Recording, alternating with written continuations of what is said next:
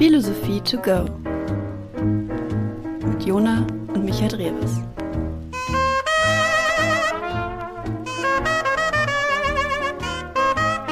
Viel Spaß! Hallo und herzlich willkommen zu einer neuen Folge von Philosophie to go, ein kleiner bescheidener Philosophie-Podcast von mir, Jona und von Micha Dreves. Hallo Micha. Guten Tag, Jona. Hi, Jona Hi. Dreves. Nochmal ganz kurz das Konzept erklärt. Ich habe eigentlich nicht so viel Ahnung von Philosophie. Ich äh, höre manchmal ein Philosophie-Hörbuch oder ein Podcast, so wie ihr jetzt auch da draußen. Aber ich habe es nicht studiert. Mein Bruder Micha hingegen, der hat das Ganze studiert und ähm, hat deswegen ein bisschen mehr Ahnung davon und würde mir und euch da draußen ein bestimmtes Thema erklären. Das ist ähm, richtig. Ja. Absolut gut zusammengefasst. Ich habe ein bisschen mehr Ahnung. Das äh, kann man vielleicht schon so sagen. Wobei ich nicht alles weiß. Leider. Leider Nee, Gottes weiß ich nicht alles. Aber ich ähm, habe zumindest mein philosophisches Wissen ein bisschen oder mein Denken in der Uni geschult. Und das war auch ganz gut. Also man kann das Studium auf jeden Fall studieren. Könnte ich auch noch mal länger drüber reden. Das hoffe ich. Ja, Brot, also so eine brotlose Kunst wird ja auch gerne mal gesagt, aber Ja. ich glaube, Philosophie hilft einem doch tatsächlich. Außer man will Genau. Geld, Geld verdienen, dann. Aber das, na, es geht auch, es geht auch. Es geht. Und, und wenn ihr es nicht studieren wollt, es euch aber trotzdem interessiert, dann hört ihr halt so einen Podcast wie hier. Ich habe auch noch mal ganz kurz eben, bevor, ähm, bevor wir jetzt loslegen, gleich mit dem heutigen Thema, habe ich auch noch mal auf iTunes geguckt und ähm, tatsächlich, also das ist jetzt auch schon ein bisschen länger so, ist eigentlich keine neue News, aber wir sind, wenn man jetzt einfach nur mal bei, ähm, bei iTunes nach Philosophie sucht, direkt in den ja, Charts, würde ich jetzt mal sagen. Also man wird direkt ähm, äh, vorgeschlagen, neben äh, so schönen Sachen wie äh, Sachen vom Deutschlandfunk oder sowas oder Soziopod und so. Das ist schon ganz schön. Das freut mich sehr, dass das anscheinend äh, ankommt und äh, gefällt. Ja, das spricht entweder für uns oder gegen die anderen. Ähm, Ja, Ich glaub, äh, beides. der, der Markt ist auch nicht so groß. ja, ne? genau, Also, deswegen. Ja. es gibt nicht so eine große Auswahl, deswegen ähm, ja, müsst ihr jetzt auch hier äh, zuhören, wenn ihr gerade zuhört. So, ähm, wollen wir beginnen mit dem heutigen Thema oder gibt's noch irgendwas? Man könnte noch mal erwähnen, dass wir vor elf Tagen Neujahr gefeiert haben. Ja, Also ich zumindest. ich auch. Würde sogar mini, würde sogar ein bisschen zum Thema heute passen. Ähm, also die Ja. ganzen Böller-Aktionen und sowas. Ja, und auch Weihnachten. Aber ja, Ne? Wein ja, auch, stimmt. Aber ansonsten ähm, frohes Neues an alle Zuhörende. Genau. Zuhörer und Zuhörerinnen. Verspätetes frohes Neues, auf jeden Fall. Verspätetes frohes Neues von von der Familie Dreves hier Jo. am Apparat. ähm, ansonsten, weißt du, ob wir in der letzten Folge schon gesagt haben, welches Thema wir heute haben? Ich glaube, du hattest es kurz angeteased, ähm, dass wir möglicherweise über so, äh, ja, Tiere reden wollen. Okay, weil ich war irgendwie, ich dachte, wie, dass ich irgendwas anderes angeteased habe. Ich glaube, du, hast ganz, mehr, du hast ganz, ganz viel angeteased und äh, die Leute konnten sich quasi was aussuchen. Ähm, Ah, okay. das haben wir jetzt okay. aber einfach erledigt für euch. Ähm, ja, das ist doch schon mal gut. also wir werden uns heute, oder ich werde mit Jona heute darüber reden, wie die Philosophie eigentlich auf die, auf das Verhältnis Mensch-Tier blickt und dann im Speziellen ähm, die Tierethik so ein bisschen und da auch die Fragestellung oder ganz konkret die Fragestellung, ähm, gibt es Gründe, Fleisch zu essen? Gibt es gute Gründe, dementsprechend auch Tiere zu töten? Und ähm, vielleicht aber auch Gründe, nicht Fleisch zu essen oder dahinhergehend ähm, Tiere nicht zu töten. Also wie betrachtet man das philosophisch? Also Ja.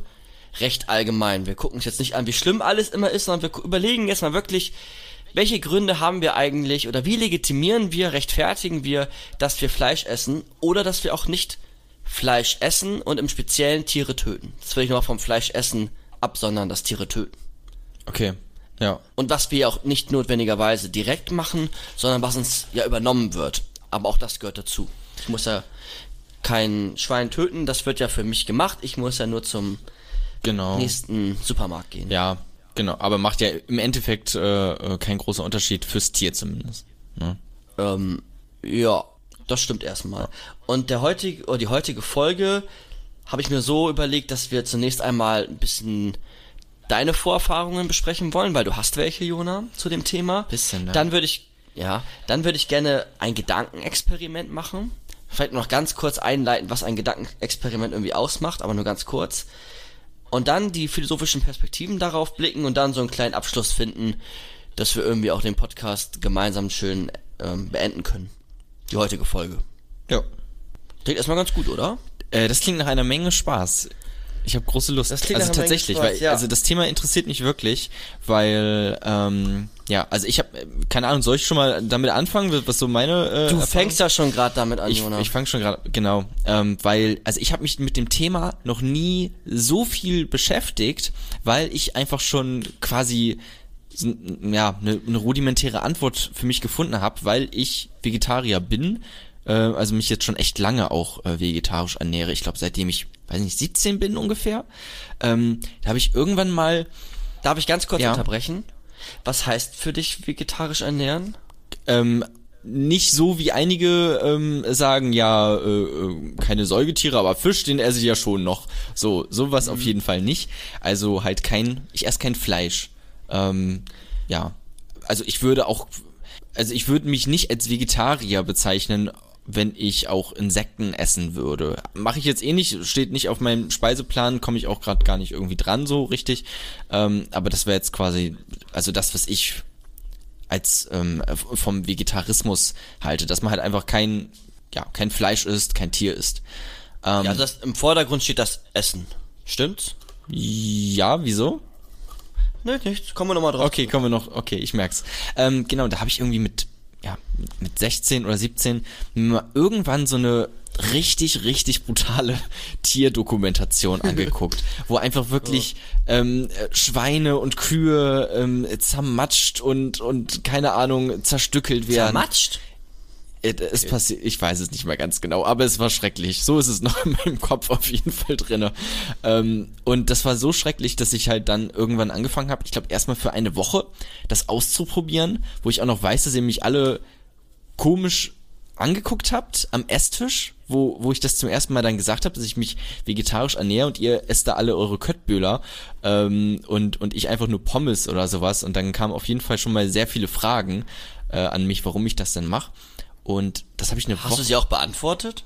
Ich erinnere mich, mich nicht mehr daran. ich glaube, ich glaube, ich habe ja einfach nur gesagt, weil, weil mir die Tiere wichtig sind, so ne, weil ich halt Küken mag, aber halt nicht nur zum Essen, sondern halt auch zum Kuscheln oder sowas. Ähm, Ja, das können wir gut verstehen und hauen uns die Brust. ja, ja. So, und dann halt irgendwann, ähm, ja, das richtig durchgezogen. Und seitdem bin ich jetzt Vegetarier seit äh, fünf, sechs Jahren dann oder sowas. Das heißt, du hast dich ja mit dem Thema schon mal auseinandergesetzt. Ja, aber wie gesagt, halt gar nicht so intensiv, weil ich halt einfach, das war für mich so eine Gefühlsentscheidung. Ähm, ich habe gesehen, okay, da geht's Tieren schlecht. Ähm, ich will nicht, dass es diesen Tieren schlecht geht, also höre ich jetzt auf Fleisch zu essen, weil so wichtig, als dass jetzt irgendwelche, oder dass sehr, sehr viele Schweine und Kühe ähm, dafür ein, ein ganz, ganz furchtbares Leben äh, führen müssen, so wichtig ist mir dann dieses Fleischessen halt einfach nicht, ne? Okay. Das heißt, du hattest irgendwelche Emotionen, Ja. gewisse Gefühle und vielleicht geprägt dann durch Mitleid und die haben dich dann zu einer Handlung motiviert. Genau, ja. Oder? Ja. Das ist ganz spannend. Also so funktioniert auch gute Politik. So politische Gefühle und sowas. Gibt's auch Ja. gute Bücher drüber. Das war vermutlich auch irgendein Greenpeace-Video oder irgendwie sowas, ne? Also auch irgendeine Organisation, Alle- die einen dann genau dazu. Es ist einfach nur zwei Leute in so einem Crew-Kostüm verkleidet. Ja, Sie haben alles gegeben für, für dieses Projekt. Ja. Okay. Ähm, aber ich glaube, da bist du nicht der Einzige. Ja. Also in meinem Studium, ähm, und ich hatte auch speziell einmal ein Seminar über Präferenzutilitarismus, darauf kommen wir noch, das hat auch was mit Tierethik zu tun. Da waren schon überwiegend Vegetarier und Veganer, würde ich Ja. sagen. Ich glaube, acht Millionen gibt es in Deutschland Acht momentan. Millionen? Ja. Okay. Und, und ich glaube, drei, oder 300.000 Veganer oder, oder irgendwie so, also nicht ganz so viele Veg- Vegetarier, aber auch schon äh, viele, so, ähm, ich, vor, vor 20 Jahren waren es irgendwie 30.000 oder sowas. Nagelt mich nicht drauf fest, habe ich irgendwie nur gerade so im Hinterkopf diese Zahlen. Okay, und hast du dich auch schon mal mit vegan? Veganismus beschäftigt? Oder war das eher so erstmal Vegetarier und das ist schon ähm, wichtig? Also, ja, also erstmal war es mir halt vor allem wichtig, ähm, Vegetarier zu sein, weil das ist auch so unmittelbar, ne? Also, so ein Fleisch, ein Stück Fleisch zu essen, da weißt du wirklich, okay, das ist der Körper des Tieres. Ähm, das ist quasi richtig ziemlich unmittelbar, ähm, wie viel Leid dahinter steckt, weil du musst ja irgendwie an dieses Fleisch drankommen. Bei so Produkten wie Milch oder Eier, da kann man das quasi, diese ganze Massentierhaltung, kann man noch ziemlich gut verdrängen, auch weil man, ähm, weil man sich auch sehr gut vorstellen kann, dass diese Milch einfach von glücklichen Kühen kommt, so, ne? Auch wenn das in der Realität meistens nicht der Fall ist. Ähm, aber deswegen kann man das ganz gut verdrängen. Aber ich habe auch schon darüber nachgedacht, mich vegan zu ernähren oder zumindest mehr vegan. Also dass man dann zum Beispiel ähm, anstatt Milch Sojamilch trinkt oder irgendwie sowas. Ähm, das habe ich auch schon ausprobiert. Und da gibt's auch schon ähm, einige, also einige Produkte, die ähm, ja echt gute Alternativen sind. Okay, das heißt, um jetzt den Schwenk zu machen, Ja. du bist ein bisschen voreingenommen, beziehungsweise du hast schon gewisse Urteile darüber, da, ob man Tiere zum Prinzip des Genusses töten darf. Stimmt's? Also du bist ja grundsätzlich dagegen, du sagst, Tiere Ja. sollen nicht leiden. Ähm, wenn ich unmittelbar Fleisch esse, wird mir das sehr bewusst, dass Tiere gelitten haben, also esse ich kein Fleisch, ich bin Vegetarier.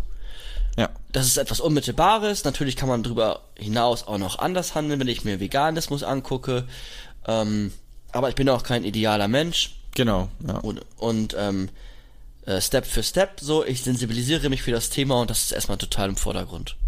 Genau, also das auch mit diesen, das ist ja immer so, dass dann auch ähm, zum Beispiel jetzt bei äh, Fridays for Future die Bewegung, wenn dann irgendwie ähm, die die Kinder sagen, ja passt auf auf euren CO2-Ausstoß, da kommen immer irgendwelche meist rechte Vollidioten, die sagen, ja gut, du benutzt aber du hast aber auch schon mal einen Kaffeebecher to go benutzt, so ne? Das ist quasi eine ä- ähnliche Argumentation, dass man man kann natürlich nicht perfekt sein, aber man weiß ungefähr, was perfekt ist ähm, oder man hat eine Vorstellung davon. Und ich würde auch sagen, dass ähm, vegane, eine vegane Ernährungsweise moralisch, zumindest in, in, in der Situation, wie wir auch gerade uns befinden, mit halt viel Massentierhaltung und äh, schlechten oder schlechteren Zuständen für die äh, für das für das Tier, ähm, dass es da auch schon ähm, die vegane Lebensweise vermutlich noch die bessere oder moralisch äh, bessere wäre. Bei moralisch Besserem geht es ja oft, oder es geht einfach zentral darum, zu argumentieren und Gründe zu finden, warum etwas moralisch besser ist. Ja. Etwas zu legitimieren, zu rechtfertigen. Ähm, ich werde versuche, diesen Podcast, das ist nicht unbedingt immer meine Meinung, ich sage es schon mal voraus.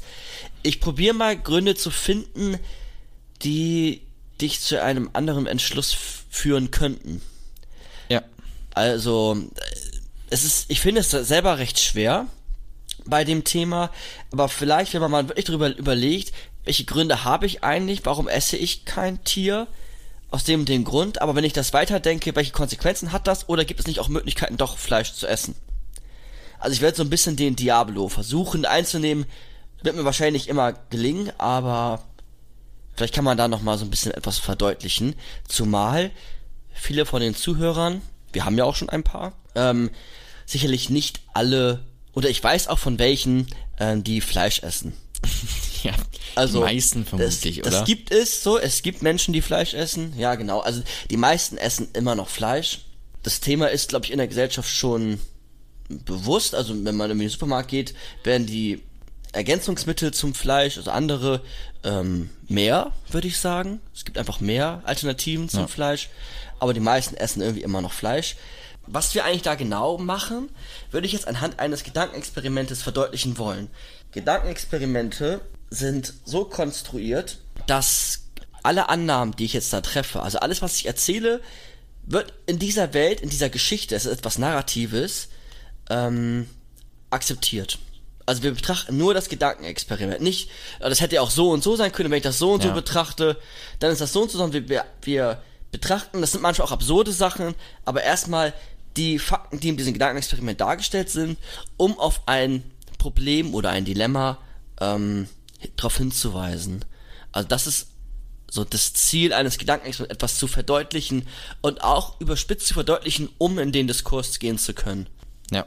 Okay. Ähm, du kennst wahrscheinlich aber auch schon einige Gedankenexperimente. Ja, genau. Und ich glaube, das ist ganz gut, dass du das nochmal sagst, weil ähm, auch wenn ich zum Beispiel bei meinem Studium haben wir auch einige Gedankenexperimente durchgenommen und da gibt's ja dieses ganz berühmte mit ähm, mit dem Zug, der äh, auf äh, auf einem Gleis fährt und da sind fünf Leute auf dem einen Gleis und dann kann man die ähm, die Schienen quasi umstellen und dann würde man aber nur eine Person ähm, erwischen und dann ja gehen ganz viele Leute immer an diesem Gedankenexperiment vorbei, indem sie dann sagen, ja, ich würde ja eigentlich dann schnell die Polizei rufen oder so oder den Lokführer anrufen, ähm, dass er Mhm. äh, einfach bremst oder sowas. Aber das geht ja an diesem Gedankenexperiment vorbei. Das ist ja nicht das, was das Gedankenexperiment an einem äh, herauskitzeln möchte. Deswegen ist es, glaube ich, ganz gut, dass du das nochmal sagst. Ja, man umgeht dann auch gerne die Situation. Man, und das ist vielleicht wieder schon die erste Parallele zu dem, wie Menschen, jetzt bin ich ein bisschen was vorweg, wie Menschen mit Fleischkonsum umgehen. Man umgeht die Situation. Man verniedlicht das, man bringt das nicht im Bewusstsein, dass dafür vielleicht auch Tiere gestorben sind für das Fleisch. So, man umgeht es dann. Aber jetzt erstmal, um auf das Gedankenexperiment, äh, ja, um das einleiten zu können. Ich probiere es mal zu erläutern, Jona. Ja. Und zwar, stell dir vor, du ähm, gehst abends ins Bett und du schläfst ein. Okay. Du schläfst und schläfst und du träumst von von ähm, dem letzten Essen, was du hattest, dass du einen schönen Tag hattest und du wachst eines Morgens auf, guckst aus dem Fenster und siehst absolutes Chaos. An, am Himmel fliegen ähm, Raumschiffe. Ähm, du bist auch total überrascht. Okay, irgendwie was was was ist da los? Was sind das für Himmelskörper? Du guckst auf die Straße, es laufen Aliens da entlang und diese Aliens fangen Menschen. Diese Aliens fangen Menschen. Du guckst hin, da vorne ist ein Alien, der ist sogar ein Mensch. Der hat sich das irgendwie so zusammengepackt. Oh, der hat Fleisch, aber scheinbar ist es ein Mensch. Ähm, du siehst andere Aliens, die laufen weiter und ähm, haben an, einem, an einer Leine zwei kleine Kinder. Und du bist total überrascht und äh, erstaunt und fast schon, äh, du bist wütend über die Situation. Was machen die eigentlich mit meinen Artgenossen gerade? Ähm, was, was machen die da? Was, warum, warum essen die uns? Warum, warum nehmen die uns an die Leine? Was, was passiert da eigentlich gerade? Und du wirst tierisch sauer. Du machst dich dann auf den Weg. Du weißt äh, den Weg zum Alien-Chef. Der ist dir bewusst, der Weg. Du gehst hin zu dem, zu den Obersten und auf dem Weg dahin siehst du noch eine, eine Weide, wo, wo, wo Menschen gehalten werden. Du siehst da ein Schild, ähm, heute pumpen wir Frauen schon 1000 Liter. Und dann so Hashtag Milch. So von, von, von, äh, äh, von den Aliens. Ja. Und du gehst hin zu dem obersten Alien und sagst, was ist hier los? Was, was passiert hier eigentlich gerade? Ähm, du schilderst alles, was du gerade gesehen hast. Äh, und das Alien antwortet, ja, das stimmt. Ähm, wir essen euch. Wir essen am liebsten eure, eure Kinder, die haben besonderes zartes Fleisch. Wir äh, halten euch als äh, Menschentiere, so sagt er dazu. Ähm, wir benutzen euch, um ähm, Gesundheitsforschung zu betreiben. Ähm, aber all dies ist doch gar kein Problem. Dann sagst du, warum ist das kein Problem? Ich sehe doch das Leid, was ihr verursacht. Wir sind doch denkende, denkende, selbstbewusste, sprechende, ähm, intellektuelle Wesen. Das könnt ihr doch nicht machen. Daraufhin sagt der oder das Alien, ja, das seid ihr, aber ihr seid es in absoluter primitiver Form. Wir halten uns an die Konventionen des Universums über die Menschenrechte und wir halten euch so, dass es für uns in Ordnung ist oder nach den Rechten, aber ihr habt weniger äh, eine intellektuelle Sprache, ihr seid nicht so bewusst wie wir, ihr habt nicht so ein Schmerzempfinden wie wir und wir brauchen auch ein, wir brauchen auch einfach euch ähm, und zumal ihr auch einfach verdammt lecker seid. Ihr seid einfach total lecker. Und ähm, daraufhin sagt der Mensch, oder, na, vielleicht erstmal bis dahin. Ich glaube, das ist erstmal, äh, um das deutlich zu machen, reicht das sogar auch. Ja. Also der Mensch ist dann vor der, vor der Situation, erklärt das und das äh, Alien zeigt auf, was eigentlich gerade los ist, dass es doch eigentlich gar kein Problem ist. Diese Wesen, er würde vielleicht auch sagen Wesen, er würde die, ne, wenn wir an Menschen denken, denken wir gleich an etwas, was uns total wichtig ist, aber für ihn sind das erstmal Wesen, wie, oder wie bei uns vielleicht Tiere, Schweine, die, ähm, er hält sich doch an allem, was irgendwie wichtig ist. also das Gedankenexperiment spielt mir ziemlich in die Karten, würde ich sagen. Weil das ist ja, ähm, also so lese ich es, eigentlich ein ziemliches Plädoyer dafür, dass man, also die, also Ach wir so, und ich habe eine, ja, Entschuldigung, ich habe Ja. eine Sache noch äh, vergessen. Das Alien, und das ist noch wichtig, sagt ähm, zu dem Menschen noch, was stellst du dich so an? Das gleiche macht ihr doch auch mit Tieren. Und dann beendet Ja. das Gedankenexperiment. Das ist vielleicht noch ein wichtiger Zusatz. genau. Also Jetzt kannst du weiter fortführen. also wir sind ja die Aliens, so. Im, Im Prinzip. Also, okay, Mhm. so wenn er jetzt diesen letzten Satz dann noch sagt, okay, dann sind wir halt auch die Menschen da äh, und machen das mit Tieren, aber das ist ja im Prinzip das, was ähm, das Gedankenexperiment sagen will. Ähm, Ja. Das ist ja unsere Argumentationsweise, die wir immer aufführen, ähm, wenn wir das verteidigen, dass wir Tiere essen. So, äh, im, im Prinzip, ja, es ist auch so lecker, ähm, oder die sind ja gar nicht so intelligent wie wir, ähm, äh, oder, oder gar, also die können doch gar nicht so viel leisten, die haben, haben halt keine eigene Kultur oder irgendwie sowas, ne? Ähm, das ist ja genau diese Argumentationsweise. Ja, ganz genau. Ja. Ähm, und das spielt in die Karten, hast du gesagt, ne? Weil, ist das noch irgendwie... Ja, also, weil man dann eigentlich ja erstmal, wenn man drauf guckt, auf den ersten Blick sagen würde, öh, die Aliens haben aber nicht recht. Also, das ist ganz schön schrecklich, was die Aliens da mit den Menschen machen. Ergo, das ist ganz schön schrecklich, was wir Menschen da mit den Tieren machen. Das ist quasi die logische Schlussfolgerung, wenn man erstmal so draufblickt, würde ich sagen.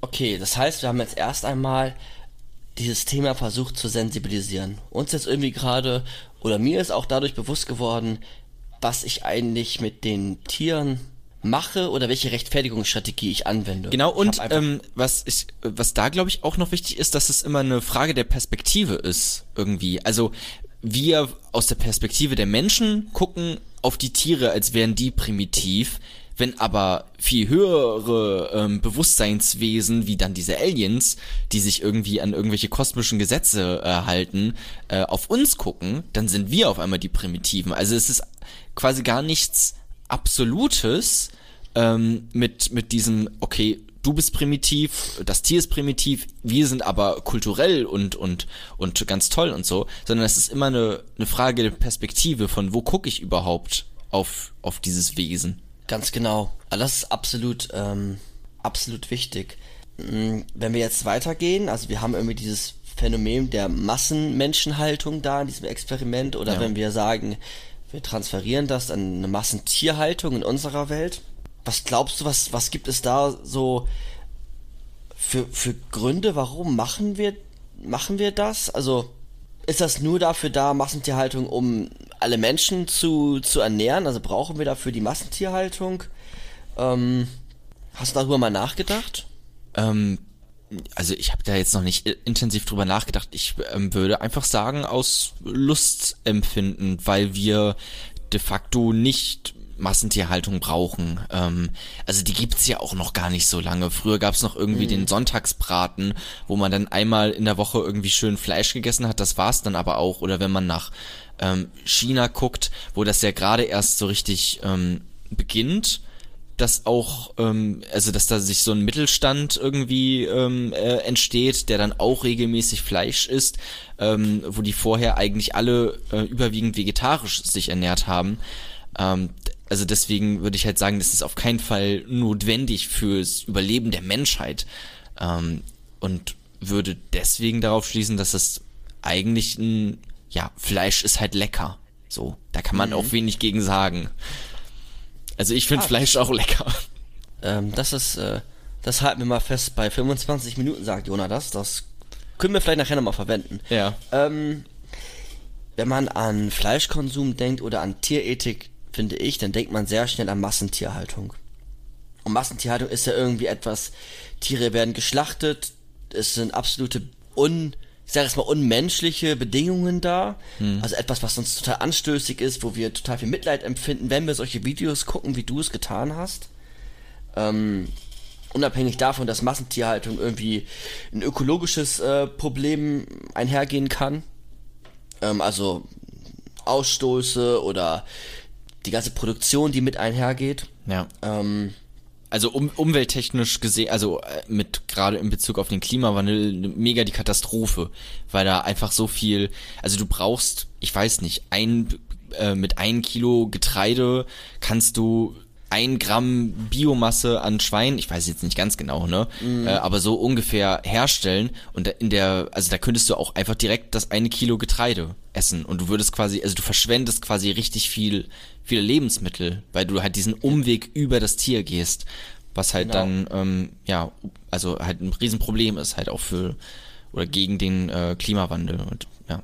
Und ich spreche das Thema an der Massentierhaltung, weil ich finde, dass man als Mensch, der keine Tiere isst oder über das Thema spricht mit Menschen, die Tiere essen, schnell in eine Vorwurfssituation kommt. Naja, es gibt doch diese Massentierhaltung und das ist doch alles so schlimm und deswegen hör auf Fleisch zu essen. Und du bist doch kein guter Mensch, weil du lässt das alles zu, du akzeptierst das, du unterstützt das sogar noch.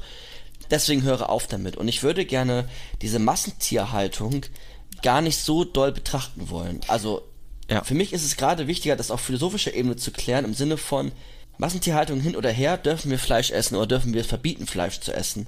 Also grundlegender, das Grundlegend, betrachten. kategorisch, ja. Ja, das ist auch, also ja auch so ein so ein Ding ähm, bei äh, Tierschutz, dass dann auch gesagt wird, ja gegen, also Massentierhaltung ist schlimm, ähm, aber dass man quasi nur versucht, dieses das Tierwohl zu verbessern, so oder auch irgendwie Biofleisch, ja den Kühen geht's doch dann gut äh, und die haben doch ein schönes Leben, ja, aber am Ende werden sie trotzdem einfach dann nach keine Ahnung sechs Jahren oder sowas halt mit einem Bolzenschuss am Mord äh, getötet. Ähm, so, und das, also du, das ist quasi wie, ähm, das hatte ich irgendwo mal gehört, wie wenn man irgendwie ähm, so, ein- so ein Gefängnis irgendwie schöner gestaltet und irgendwie äh, äh, besser macht und, und lebensfroher, aber am Ende bleibt und ist es immer noch ein Gefängnis. So. Ja. Deswegen ist halt diese grundlegende Frage, sollten wir das überhaupt? Viel interessanter vielleicht auch, ja. Ja. Also ist es moralisch falsch, Fleisch zu essen? Moralisch im Sinne von allgemeingültig. Dürfen wir allgemein verbieten? Nee, sollen wir allgemein verbieten, Fleisch zu essen? Und äh, damit auch Tiere zu töten. Was mit Fleischessen da dann in Beziehung steht, in Relation zueinander. Ja. Ich weiß nicht, ob man auch Fleisch essen kann, ohne Tiere zu töten. Ja, kann man. Ja, das Problem. ist, Ich das schneid ist einfach ein Bein ähm, ab. Nee, das ist ja auch sehr interessant mit den, ähm, ähm, ich kenne mich da auch nicht ganz genau aus, aber es gibt ja jetzt immer mehr ähm, so Fleisch, was quasi einfach nur gezüchtet wird aus, aus Molekülen von Tieren, ähm, ganz gefährliches Halbwissen, aber ich weiß, dass das Silicon Valley ähm, da sehr viel äh, Geld hinein investiert. Ich glaube, am das äh, an die drittgrößte Investition von denen, die sie so machen. Ähm, ich glaube, ganz oben ist äh, äh, der äh, Automobil, äh, und sowas und an dritter Stelle kommt dann schon dieses äh, Fleisch, was gezüchtet wird ähm, Okay. im Labor. Also da könnte man quasi dann ähm, ja die diese Frage, dieses Dilemma vielleicht auch, ähm, was sich irgendwie auftun könnte, ähm, umgehen, indem man halt einfach das im Labor züchtet, ohne dass Tiere Genau. getötet werden müssen. Aber ja, so weit sind wir, Genau. glaube ich, noch gerade nicht ganz. Man würde dann das Problem beschließen oder ähm, es würde dann nicht mehr aufkommen, Tiere, um sie essen zu können, töten zu müssen, aber Tiere töten wir, damit ja noch nicht unbedingt verhindert werden. Es gibt ja auch Sachen, wo wir Tiere töten, ohne sie zu essen. Ähm, ja, wo denn? Kleid, Kleid, Kleidung zum Beispiel, theoretisch. Ah, ja. Oder, oder andere Aspekte, wo ich nachher noch drauf kommen will. Ja, genau, deswegen ist halt die Frage, diese grundlegende Frage immer noch interessant, auf jeden Fall. Genau, das, das wollte ich damit ähm, vorheben. Du hast Tierschutz gesagt. Ja. Es gibt ja Tierschutzgesetze, es gibt europäische Tierschutzgesetze. Mhm. Die sind so ein bisschen entstanden aus dieser ganzen Diskussion über Tierquälerei. Also inwiefern werden Tiere gequält im, weiß ich nicht, in wissenschaftlichen Untersuchungen, aber auch ähm, in der Produktion von Fleisch. Und das Tierschutzgesetz, so wie ich es verstanden habe, ähm, setzt eigentlich nicht darauf ab, Tiere zu schützen im Sinne von, dass sie ein unbedingtes Lebensrecht haben, sondern um ein fachgerechtes Töten. Ja. So finde ich, kann man das zumindest auslegen, weil es einfach meiner Meinung nach de facto so ausgelegt wird, weil es, es solche Produktionshallen ja gibt und die nicht rechtlich anfechtbar jetzt erstmal sind. Hast du sonst noch eine äh, irgendwas fällt dir irgendwas ein, wo du sagst, ja, es gibt irgendwie gute Gründe auch, also irgendwas Positives am Fleischkonsum? Oder warum Menschen Fleisch essen? Naja, also ich kann, also ich kann es natürlich verstehen, auch wenn man nach China blickt, ähm, dass wir hier äh, im Westen jetzt die letzten Jahre echt viel Fleisch gegessen haben und dass die dann, wenn sie jetzt auch ähm, es da so einen krassen Wirtschaftswachstum gibt, dass die dann nicht auf einmal sagen, ja gut, dann wir verzichten jetzt aber darauf. So irgendwie, das, das ist schon nachvollziehbar, dass die das natürlich auch, genauso wie wir das jetzt jahrelang gemacht haben, äh, diesen gleichen ähm, Genuss haben wollen. Ich glaube halt tatsächlich, dass Genuss ähm, ein, ein, großes Ding ist. Es, also es gibt auch sowas wie, aber das ist ein, ein bisschen was anderes dann. Ähm, Jagd zum Beispiel, es gibt ja auch einige Leute, die ähm, die vielleicht gegen, gegen das Jagen sind, wobei das ja auch den Tieren nützt unterm Strich, so ähm, weit ich das jetzt im Kopf habe. Also dass es einfach gut ist für die äh, Flora und Fauna, wenn ein bestimmter Tierbestand auch ähm, niedrig gehalten wird, auch für die anderen Tiere dann. Ähm, Genau, also so, so ähnlich wie, wie Krieg dann, oder? Dass Menschen äh, sterben müssen im Krieg, damit äh, die Weltbevölkerung nicht zu groß wird. naja, gut, okay. nee, nee. Also ich, das, nur mal kurz. Ähm, können wir nachher gerne noch diskutieren, wenn wir uns wieder dran zurückerinnern. Ja. Ähm, ich würde gerne noch Sachen sagen, und zwar, äh, klar, irgendwie das hedonistische Prinzip. Hedonismus im Sinne von Lustprinzip. Es schmeckt einfach total gut. Dann wird, glaube ich, viel Fleisch gegessen aus Gewohnheit. Ich habe vorgestern, Jona, nee, gestern mit unseren Eltern gesprochen. ja. Die verzichten ja auch jetzt seit sechs, sieben, acht Wochen auf Fleisch. Ich weiß nicht, ob du das weißt. Ja, ach so, also sagen die, aber ich glaube so ganz. Also. Also sie essen auf Also- jeden Fall sehr viel weniger Fleisch, das stimmt schon, aber. Also Papa meint, er hat jetzt äh, zwei Wochen kein Fleisch gegessen, da zu Weihnachten hat er Fleisch gegessen und davor ähm, sechs Wochen nicht. Und er ist endlich- an dem Punkt, oder er ist tatsächlich an dem Punkt, meinte er, dass er das überhaupt nicht vermisst, weil das Essen doch auch so lecker ist. Das hat er gestern wortwörtlich so gesagt. Ja, mal gucken, mal gucken, wie lange das noch, wie lange das noch durchhält, aber ja, ich find's auf jeden Fall auch gut. Ja, Also freut mich. genau. Ja, also genau, das, das wird, ich finde, das sollte man schon positiv hervorheben, weil Ja. das haben wir vielleicht damals zu dir auch gesagt, mal gucken, wie lange er das durchhält, so. ist ja auch schön, das dann zu unterstützen. Ja, auf jeden Fall. Also, das finde ich eigentlich ganz gut. Also Gewohnheit. Vor allem bei uns in der, also muss man vielleicht auch sagen, also es gab halt eigentlich immer sehr viel Fleisch. Deswegen war es auch für mich damals recht schwierig, ähm, als ich mal quasi ja, Jugendlicher war und dann äh, meine Mutter ja immer gekocht hat eigentlich, ähm, dann musste sie für mich immer ein extra Gericht noch machen. Ähm, Und vorher gab es eigentlich jeden Tag Fleisch. Jetzt nicht jeden Tag ein Schnitzel oder jeden Tag ein Steak, nicht so nicht. Aber Aber, Hack oder was auch immer. So, so ein- ja genau, ein bisschen Hack irgendwie in den Nudeln drin oder sowas oder ein bisschen Ja. Speck. Das schon. Ja. Ja. Genau. Also Gewohnheit, Hedonismus, also Lust. Ja. Dann vielleicht noch sowas wie, uns ist das Thema nicht so bewusst oder Menschen sind äh, Tiere des Verdrängs. Also wir verdrängen einfach total gerne und total viel und sind uns dessen nicht so bewusst Sinne von, also wir sind nicht so sensibilisiert auf das Thema. Und wollen vielleicht auch nicht, da wir es verdrängen, weil wir vielleicht auch irgendwie wissen, dass es nicht ganz in Ordnung ist. Ähm, was ich vielleicht noch kurz als positives Beispiel hervorheben möchte, ist, dass, ähm, kann man jetzt auch drüber lachen, aber auch so eine kulinarische Diversität, also das könnte man als Argument, ist jetzt nicht das beste Argument, aber es geht mit Fleischkonsum, finde ich schon da, daher, dass es einfach grundsätzlich mehr Gerichte geben kann für die Küche. Und wenn einem das Ja. wichtig ist, ähm, kann man das schon sagen. Und ähm, dass früher Fleisch essen ein Symbol der Adligen war Ja. find, und dass dieser, wenn man das mal einmal umdreht, es sogar ein Prozess der Emanzipation der Nicht-Adligen war, dass man sagen kann, okay, jetzt darf jeder Fleisch essen, das ist nichts mehr, nichts Besonderes mehr, aber hat auch dann nicht mehr diesen Status, den es vielleicht vorher hatte. Was ja erstmal was Gutes ist. Natürlich nicht so geil, wie es jetzt alles passiert, vielleicht, aber erst einmal, dass man das irgendwie aufbricht, solche Grenzen. Das ist qua- Ähm. quasi ein, ein gewissen Wohlstand, wenn man das jetzt äh, Fleisch mit Wohlstand gleichsetzen möchte, ähm, Ja. für alle irgendwie gibt. Oder für viel mehr Menschen auf jeden Fall. Nicht für, also bei weitem nicht für alle.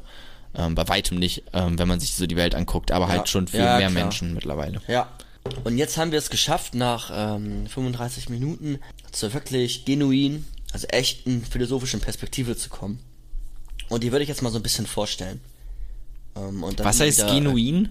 Das habe ich, deswegen habe ich es gerade nochmal gesagt. Ja. Echte Also eine wirkliche, eine echte philosophische Perspektive. Äh, okay, gut. Also, ich- aber Ja, Ja? ja wenn, wenn es das heißt, dann okay. was heißt es denn sonst? Nee, also ich, ich kannte einfach nur das Wort nicht. Und so. aber das klingt jetzt auch, also da hätte ich auch einfach, könnte man auch einfach echte Perspektive sagen. Aber genuin klingt natürlich fancy, ja, das stimmt. Klingt fancy, aber ich hab's in dem Satz eben, habe ich genuine, echte, ich hab's nacheinander gesagt. Ja, ja, genau. Okay. Gut, ähm, also, wir hatten ja schon mal Kant. Ja. Kant war ja irgendwie, dem war es da wichtig, ohne das jetzt, ne, also wer keine Ahnung von Kant hat, bitte jetzt äh, absolut sofort äh, unterbrechen und die Kant-Folge hören. Okay, das vielleicht nicht, aber wenn man da noch mehr Interesse hat, sollte man oder kann man das gerne machen. Es ging bei ihm ja um die Absicht in seiner Moraltheorie, in seiner Ethik. Die Folgen meiner Handlung waren gar nicht so wichtig, sondern es war die Absicht. Und es war irgendwie alles ähm, auf der Rationalität begründet, auf der Vernunft. Und das, was für ihn besonders wichtig war, war der Mensch, der Mensch als Selbstzweck, der Mensch als denkendes, fühlendes, rationales, vernunftbegabtes Wesen. Das sind so, ähm, und dann der Mensch als Selbstzweck, ähm, das sind so Kernaspekte, hin dann zum kategorischen Imperativ. Ja. Ähm, jetzt ist aber sein, er spricht auch über Tiere, aber ihn haben Tiere keinen Selbstzweck. Tiere sind mh, vielleicht böse gesagt wie Dinge zu betrachten, auf jeden Fall nicht wie Menschen. Aber er sagt, wir sollen Tiere kein Leid zufügen, da ist sonst die Wahrscheinlichkeit erhöht, oder das, ja doch, dass die Wahrscheinlichkeit erhöht, dass wir anderen Menschen Leid zufügen können. Oder dass wir ein schlechterer Mensch werden, dass wir andere Menschen schlechter behandeln, weil wir das dann schon durch die Behandlung mit den Tieren quasi erfahren. Wenn es dann irgendwie uns Spaß macht, die Entenfamilie zu jagen, dann ist es auch wahrscheinlicher, dass ich Spaß bekomme, eine Menschenfamilie zu jagen.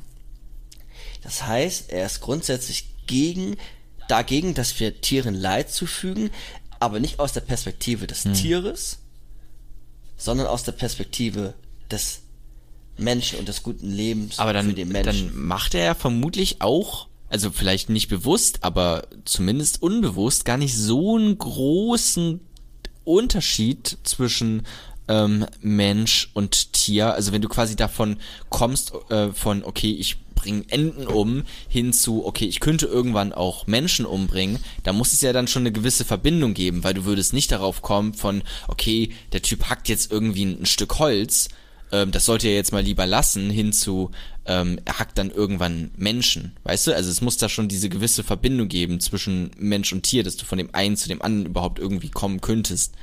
Das muss er ja Genau, auch schon gesehen also- haben, auf jeden Fall. Es gibt die Verbindung, würde ich sagen, mit dem Gefühl und der Erfahrung, die wir dann machen, aber es gibt keine moralische Verbindung, weil für ihn besonders wichtig ist, wenn es um Moral geht, dann geht es um vernunftbegabte Wesen. Tiere sind nicht vernunftbegabt, also haben sie in der Moral nichts zu suchen. Okay. Sie haben weder, sie haben weder Rechte noch Pflichten. Sondern die Pflicht oder das Recht für die Tiere entsteht dann aus dem, was ich gerade gesagt habe, dass die Menschen dadurch vielleicht schlechter werden. Aber, aber sind Tiere nicht vernunftbedarft? Geht es zu weit gerade Ja. oder weit? Ja, das geht auf, ja, ähm, also ich mache jetzt nur Kants Perspektive erstmal auf, der ja auch schon ein bisschen älter ist. Nach ihm erstmal nicht. Er kommt aus einer anderen Zeit, nach ihm sind Tiere nicht vernunftbegabt. Aus heutiger Perspektive würde ich sagen, sind die wenigsten Tiere vernunftbegabt. Mir würde spontan keines einfallen. Ra Rationalität und Vernunft waren noch was unterschiedliches. Die Vernunft ist ja das, dass wir über die Rationalität denken können, die Reflexionsfähigkeit der Na, okay. der Rational des äh, Verstandes quasi. Okay, aber das ist erstmal Kants Perspektive. Was, was mir zentral war, ist, dass das Tier irgendwie keinen Selbstzweck hat, sondern ähm, fast schon instrumentalisiert wird für den Menschen, aber da in gewisser Weise trotzdem einen Platz in seiner Ethik finden kann. Okay.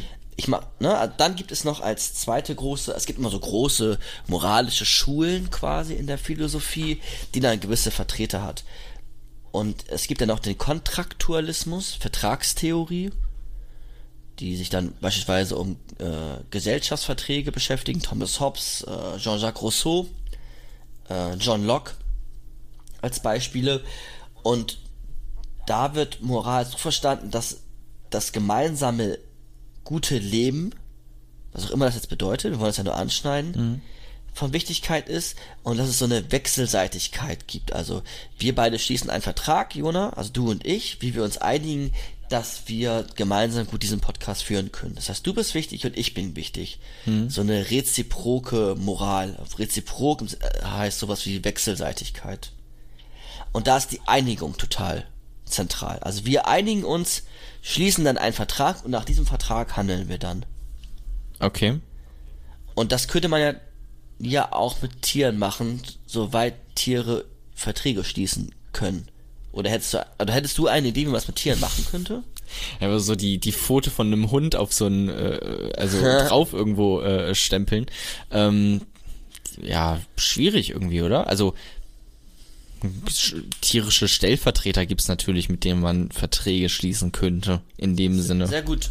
Ja, genau, das war im Mittelalter zum Teil so, dass es tierische Selbst äh, Stellvertreter gab, die dann auch vor Gericht die Hühner beispielsweise verteidigt haben.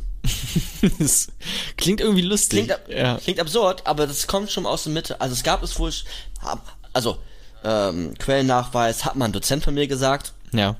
Äh, weiter habe ich mich jetzt auch nicht damit beschäftigt, aber der meinte, dass es im Mittelalter schon diese Diskussion gab über den Kontraktualismus und dass Vertreter der Tiere dann auch im Gerichtssaal ähm, waren. Ja, und heute heut ist es halt Greenpeace oder, oder Peter oder sowas, ne? Ja, genau. Das ist natürlich nur die Schwierigkeit, wie man sich dann auf, ähm, oder wie man sich einigt. Aber das ist der Kontraktualismus. Auf den werden wir auch noch in anderen Folgen kommen. Hm. Jetzt gibt es noch sowas wie die Mitleidsethik. Da ist ein Vertreter Schopenhauer. Arthur Schopenhauer, ein Mensch, der nicht der menschenfreundlichste Mensch war, der aber immer ganz klischeehaft jetzt auch äh, immer Pudel hatte und ihm diese Hunde auch einfach sehr wichtig waren. Und in seiner Mitleidsethik, ähm, ganz, ganz, ganz grob, geht es darum, ähm, sind Lebewesen leidensfähig? Und dann haben wir quasi, wenn sie leidensfähig sind, bekommen wir Mitleid. Und ähm, danach richten wir dann unser Handeln, ob etwas gut oder ob wir etwas machen sollten oder nicht machen sollten, ob unser Handeln angemessen oder nicht angemessen ist. Ich habe gerade ganz schön so ein Mindblow bekommen, als du von Leid auf Mitleid gekommen bist, weil das sich so äh, äh herleitet, dieses Wort Mitleid irgendwie, dass man quasi Ach so, so ja, mitleidet Mitleid. irgendwie, keine ja, Ahnung, genau. habe ich noch nie so drüber nachgedacht, aber ja, okay, so, interessant. Aber, ja, also absolut. Also darum geht es auch. Ähm, jetzt ist natürlich dann schwierig, ohne jetzt diese Theorie im Vordergrund zu stellen, den nehmen wir gleich eine andere. Äh, wann erfahre ich Mitleid? Also ist nicht irgendwie auch der Kontext wichtig? Ist nicht, wenn es, wenn du jetzt in Gefahr bist, Jona, oder dein Nachbar, habe ich dann nicht mehr Mitleid bei dir oder bei dem Nachbarn? Also ist die Zuneigung nicht hm. wichtig, das Interesse? Also Mitleid kann total launisch sein. Es ist nicht sowas Exaktes, um zu bewerten zu können, ob es jetzt moralisch gutes Handeln ist oder nicht. Ja. Ist ein bisschen, es kann äh, schwammig sein. Erst einmal. So von den Gefühlen abhängig, von den eigenen auch, ne? Ja, ge genau. Und auch von dem, was ich irgendwie möchte. Ähm, genau, vom Kontext. Ähm, vielleicht ein bisschen wie bei Wittgenstein und sein Sprachspielen und der Gebrauchstheorie der Sprache. Für die Leute, die alle Podcasts hören, ähm, die wissen jetzt damit was anzufangen. Und ähm, wir beschäftigen uns jetzt mit dem Utilitarismus. Der Utilitarismus ähm, steht auch jetzt im Vordergrund, weil er einfach ganz gut geeignet scheint, Tierethik vollführen zu können oder gute Gründe liefern kann. Ähm, hast du schon etwas, kannst du etwas anfangen mit dem Begriff Utilitarismus? Ja, also ja, vor, also vor einigen Monaten hätte ich es auf jeden Fall noch gekonnt. Warte, lass mich mal kurz überlegen. Das ist, dass man ähm, ja. runtergebrochen nur auf die Folgen schaut, die das Handeln mit sich führt, richtig? Mhm. Also im Gegensatz zu Kant, der quasi Pr mhm. Prinzipien äh, hingestellt, also prinzipiell sollte man bestimmte Sachen nicht machen, auch, also du sollst prinzipiell sollst du nicht lügen, auch wenn ähm, vielleicht äh, die Lüge ähm, äh, davon äh, irgendwelche Nationalsozialisten äh, davon abhält, Anne Frank zu finden. So sollst du prinzipiell aber nicht lügen, ähm, wohingegen der Utilitarismus sagt, okay, in so einer Situation sollst du natürlich lügen, damit diese Nazis nicht Anne Frank finden. So, Ja. das ist immer so ein äh, berühmtes Beispiel irgendwie in diesem Punkt. Das ist richtig, oder? Ganz, ganz genau. Also man, das ist der Aspekt der Konsequenzen. Also man spricht, oder der Utilitarismus gehört zu dem Konsequenzialismus. Da sind die Konsequenzen wichtig und nicht die Absichten. Ja. Okay. Das wäre das zusammengefasst, was du gerade gesagt hast. Ähm, fällt dir noch mehr ein? Absolut richtig bis jetzt. Äh, tatsächlich nicht, nee. Müssten mir Okay. auf die Sprünge helfen. Also, es werden, ähm, man spricht auch von teleologisch, das sind ganz viele komische Begriffe, aber es werden die Folgen bewertet, das, was du gerade schon gesagt hast. Und Utilitarismus, dieses Utilita oder Utilita kommt von, von Nutzen. Und dann ist, ähm, ist nämlich wichtig, den höchstmöglichen Nutzen in einer moralischen oder in einer Handlung zu haben. Ja. Vielleicht erinnerst du dich so ein bisschen. So ein Maximierungspostulat. Also es kommt auch Ja. aus so einer ökonomischen, geprägten englischen Tradition. Also Jeremy Bentham zum Beispiel als einer der großen ersten Vertreter oder Begründer dieser ja. Theorie. Das, grö- das größtmögliche Glück quasi, was man Genau. So, da, da gibt's immer die, die, dieses Beispiel mit, äh, meine Oma ist kurz vorm Sterben ähm, und die hat irgendwie ganz viel Geld und das würde ich erben und ich brauche das Geld irgendwie jetzt gerade ganz dringend. Wäre es dann nicht schlau oder wäre es dann nicht von dem Utilitarismus her ähm, ähm, logisch, jetzt einfach meine Oma umzubringen, damit ich schnell das Geld erbe, damit ich, keine Ahnung, irgendwie ein Projekt in Afrika unterstützen kann, was ich nur jetzt gerade unterstützen kann. Oder irgendwie so. Ne? Also dann wäre quasi das, das Glück, Ja. ähm, das wäre dann in, äh, in der Summe quasi viel, viel mehr, aber natürlich ist das trotzdem irgendwie krude und komisch, seine Oma dafür umzubringen. Aber ja.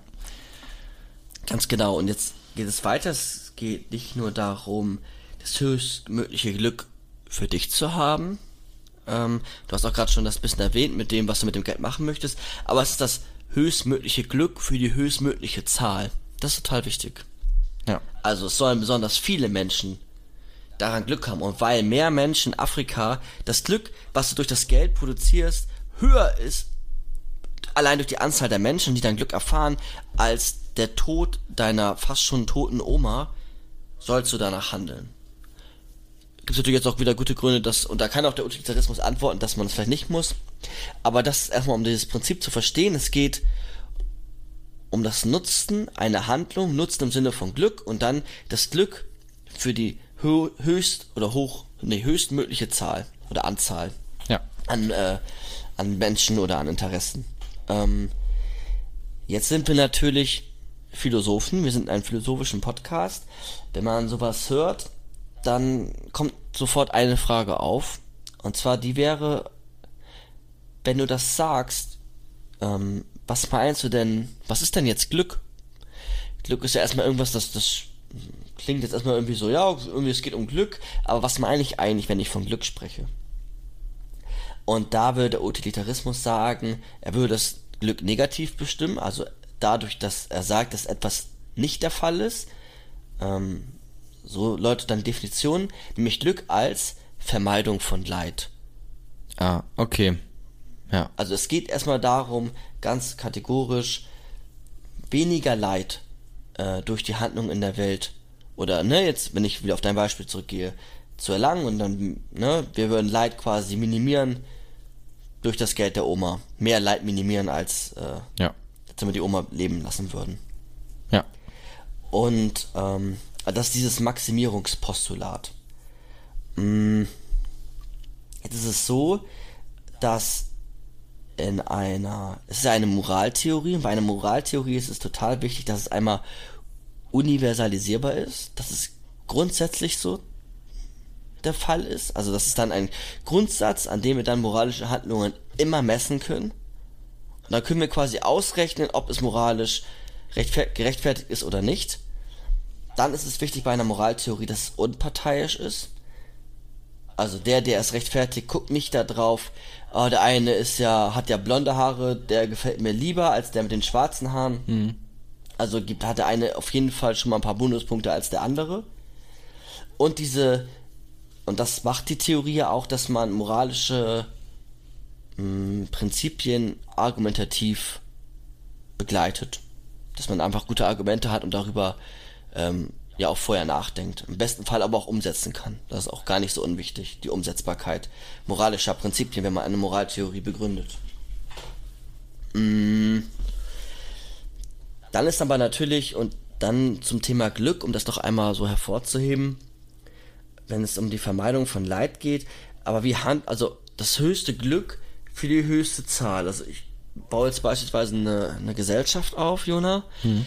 und äh, überlege mir jetzt so einen Grundsatz. Und dann ist es gar nicht mehr so einfach. Ist es jetzt für mich besonders wichtig, ist das höchste Glück, ähm, absolute Freiheit zu haben in der Welt, in der, in der Gesellschaft, äh, die ich aufbaue. Also alle haben irgendwie die gleiche Chance am Anfang, aber dann ist mir wichtig, dass jeder für sich selber entscheiden kann und sein, sein Glück geschmied ist, aber die Freiheit total wichtig ist. Oder ist das höchste Glück wird dadurch erlangt, dass ich eine besonders hohe Sicherheit in dieser, in dieser Gesellschaft habe, und so eine Gleichschaltung probiere. Und dann wird schon wieder deutlich, was meine ich eigentlich, wenn ich von Glück spreche. Also was ist dann speziell das Glück für die höchste Zahl? Ja. Kannst du mir soweit folgen? Ja, auf, also das ist ja äh, im Prinzip auch eine, eine ewige politische Debatte, ne? Also mit, ja. ähm, also Gleichschaltung würde ich jetzt vielleicht nicht sagen, aber schon eine Art Gleichheit so, also dass man halt versucht, irgendwie zumindest den Wohlstand gleichmäßig ähm, zu verteilen, was dann vielleicht eher so sozialistisch oder vielleicht auch kommunistisch äh, angehaucht wäre und auf der anderen Seite sind quasi die äh, Wirtschaftsliberalen, ähm, die natürlich auch äh, das Glück aller im, im Kopf haben, ähm, aber anders argumentieren und halt sagen, ähm, es muss halt einfach nur den ähm, schwächer noch möglichst gut gehen, ähm, aber es müssen nicht alle gleich viel Geld haben zum Beispiel oder ähnlich viel Geld. Es kann auch, ähm, ist es vollkommen moralisch auch in Ordnung, wenn einer eine Milliarde hat äh, an, an Geld und sich teure Yachten und sowas kauft, solange es dem, den es quasi äh, der Ärmste äh, ist, solange es denen auch immer noch gut geht. So würden die das dann arguma äh, moralisch argumentieren. Ganz genau. Ähm, oder dass gesagt wird, wir als Reiche brauchen einfach mehr Geld und mehr Glück, weil dann geht es auch den anderen besser. Wenn wir erstmal ganz viel Geld kumulieren, ja. anschaffen, dann wird es auch wieder zurück zu den schle schlechter gestellten geben, äh, zurückgeführt werden. Also es gibt vielleicht eine Phase, wo es dir nicht, wo es dir wirklich nicht so gut geht, aber langfristig gesehen geht es doch einer Gesellschaft besser, wenn wir die Freiheit, die Marktfreiheit beispielsweise im Wirtschaftssystem äh, hervorheben und es total zentral ist und es nicht reguliert wird von einem Staat, der dann beispielsweise, beispielsweise sagen würde, nee, uns ist die Sicherheit wichtiger oder das Gemeinglück und dann wird das Gemeinglück wiederum anders definiert als eben. Ja. Okay, das ist irgendwie so der Utilitarismus. Zusammengefasst nochmal, es geht um die Nutzen und um die Konsequenz einer Handlung. Also ich habe eine Handlung und das, was aus der Handlung passiert, ist total wichtig. Um die Konsequenz und dann um das Nutzen der Handlung und Nutzen im Sinne von das höchste Glück für die höchstmögliche äh, Zahl. Ähm, jetzt gibt es verschiedene utilitaristische Theorien. Hedonistischer Utilitarismus oder Regelutilitarismus oder, und darauf möchte ich jetzt sprechen, zu sprechen kommen, der Präferenzutilitarismus. Hat er was mit Tieren zu tun? Mm, ja. Okay, okay, weil wir haben jetzt, also wir sind noch beim Tierthema, richtig? Ganz genau. Okay. Bin ich ne, gespannt. Wir haben jetzt den kleinen Ab Abstecher gemacht zum Utilitarismus und jetzt gehen wir auf die Tiere oder kommen wir auf die Tiere zurück. Und zwar der Präferenzutilitarismus ist begründet durch Peter Singer, der so eine ganz große Debatte, wenn es um Tierethik geht, äh, angestoßen hat und auch gerne als theoretisches Fundament genutzt wird in ähm, ja, in Prozessen, wenn es um, um Tierrechte geht, Tierrechtler. Na, man braucht okay. ja auch ein gewisses theoretisches Konstrukt, wenn man das irgendwie politisch irgendwie auch irgendwie umsetzen möchte und da ist er einfach gerne gewählt. Ja. Ähm, er spricht von, also Utilitarismus ist jetzt erklärt, der Begriff, jetzt hat er noch vor dem Begriff einen anderen gepackt und das ist der der Präferenz. Und die Präferenz meint so etwas wie Wünsche oder Interessen also Interessen im Sinne von oder Wünsche im Sinne von, ähm, dass ich kein Leid erfahren möchte, aber auch, dass ich jetzt, äh, weiß ich nicht, dass wir uns gut verstehen, Jona, oder dass ich viel Geld verdienen werde oder viel Geld verdienen möchte. Also es werden die Wünsche und die Präferenzen miteinander abgewogen. Ne? Also Ja. ähm, es ist wichtiger, mh, jetzt besonders schnell sehr viel Geld zu, oder ist es moralisch gerechtfertigt, jetzt den Rewe vor mir auszurauben, weil ich sehr viel Geld haben will, aber dafür müsste ich den Inhaber töten und dann würde gesagt werden, das Leid, was durch den Tod des Inhabers ausgelöst werden würde, wäre höher, wenn man das miteinander abwägen würde, als die Lust oder das Glück, was ich erfahren würde, wenn ich das Geld verdienen. Wenn ich das Geld an mich nehmen würde. Wenn man das, das jetzt beides nur betrachtet. Ja, weil das wäre jetzt Utilitarismus. Genau, aber es werden jetzt die Präferenzen, also die Wünsche und Interessen der Akteure betrachtet. Also- und dann auch nur, Also der, der, der Wunsch quasi ähm, viel Geld zu haben und dafür den Rewe auszurauben, gegenüber dem Wunsch von ähm, dem Chef von diesem Rewe ähm, oder in andere äh, Supermarktkette ähm, am Leben zu bleiben. ja genau. Okay. Die werden miteinander abgewogen. Okay. Und es werden dann auch nur die Interessen miteinander abgewogen. Also es sind wie so Postulate. Also da ist es dann auch nicht mehr wichtig, dieses Unparteiische, dass ich das bin, der dieses Interesse hat, sondern das Interesse, viel Geld zu haben und das andere Interesse beispielsweise äh, seinen Besitz behalten zu können. Die werden miteinander abgewogen und dann wird eine Entscheidung getroffen. Okay. Klingt logisch, würde ich sagen. Klingt lo ja, klingt logisch, genau. Ähm, und jetzt geht ähm, Sänger weiter, dass er sagt, diese gleiche Interessensabwägung, es hat ja immer was mit Moral und Gerechtigkeit zu tun und ein Gerechtigkeitsempfinden, was irgendwie für mich gerecht ist, ähm, ist aber nur ein Minimalprinzip. Also, es ist erstmal nur ein Minimalprinzip im Sinne von, und jetzt hätte ich zwei Beispiele für dich. Und zwar das eine, ähm, ich hoffe, ich kriege das so zusammen. Wir haben ähm, die Situation, ein Erdbeben war und ähm, du bist Ersthelfer. Ich weiß nicht, ob du das kennst. Ich glaube sogar, du kennst das nicht. Nee. Du bist Ersthelfer. Das ist jetzt auch wieder so ein kleines Gedankenexperiment. Wobei, oder eher eine, eine Narrative. Ähm, du bist Ersthelfer und du hast äh, zwei Opfer vor dir liegen. Ähm, und der eine ist äh, bisschen weniger verletzt und ähm, der andere ist ein bisschen schwerer verletzt. Okay? Ja. Ähm, wenn du jetzt im Sinne von Gleichbehandlung handeln würdest, dann, und du hast zwei Spritzen. Eine Gleichbehandlung wäre ja, ich gebe den einen Menschen eine Spritze und ich gebe den anderen Menschen eine Spritze, eine Morphiumspritze, damit die Schmerzen gelindert werden. Aber ja, dann würde der, der mehr Schmerzen hat, immer noch mehr Schmerzen haben als der andere, der weniger Schmerzen hatte. Also beiden, beiden äh, minimieren den Schmerz, aber der, der starke Schmerzen hat, hat immer noch stärkere Schmerzen als der, der weniger starke Schmerzen hat. Also quasi nach diesem ähm, Leidvermeidungsprinzip, was du eben gesagt hast, müsste der andere dann eigentlich mehr Morphium bekommen oder beide Spritzen. Genau, wenn du nämlich die Interessen abwägen würdest und versuchst, die anzugleichen, dann würdest du den Opfer mit dem stärker verletzten Bein ähm, zwei Spritzen geben, damit sich dann das Leid ungefähr anpasst. Ja. Das sind diese zwei Interessen und du passt dann das, äh, das Leid daran an. Kurzer äh, ähm, Zusatz, was total wichtig ist für die Zuhörer, dass Gleichbehandlung nicht immer Gerechtigkeit ist. Also es wird dadurch, kann das schon deutlich werden. Also Gleichbehandlung hätte das jetzt nicht verursachen können. Das wäre jetzt moralisch dann nicht richtig nach der Theorie, sondern es ist die Interessensabwägung. Von mir ist auch die gleiche Interessensabwägung. Nicht die Gleichbehandlung, sondern die Interessensabwägung. Ja. Ok- Okay? Oh, ich muss vielleicht mal Wasser holen, ich rede so viel. Ähm, und jetzt haben wir. Aber ich habe ja zuvor davon gesprochen, dass es nur ein Minimalprinzip ist. Diese gleiche Interessensabwägung. Und es ist nur ein Mi- Minimalprinzip, weil es nicht immer dazu führt, dass wir eine Situation angleichen. Und zwar, wir haben wieder zwei Opfer. Und du hast wieder ähm, zwei Morphiumspritzen. Bei dem einen Opfer ist es so, dass, ähm, also beide sind total schwer verletzt. Der eine hat schon sein Bein verloren und ist noch in der Lage, sein, oder wird voraussichtlich, wenn du ihm nicht hilfst, auch noch sein C verlieren, des anderen Beines. Okay? Ja. Das ist der schwere, Verle- der Schwerverletzte.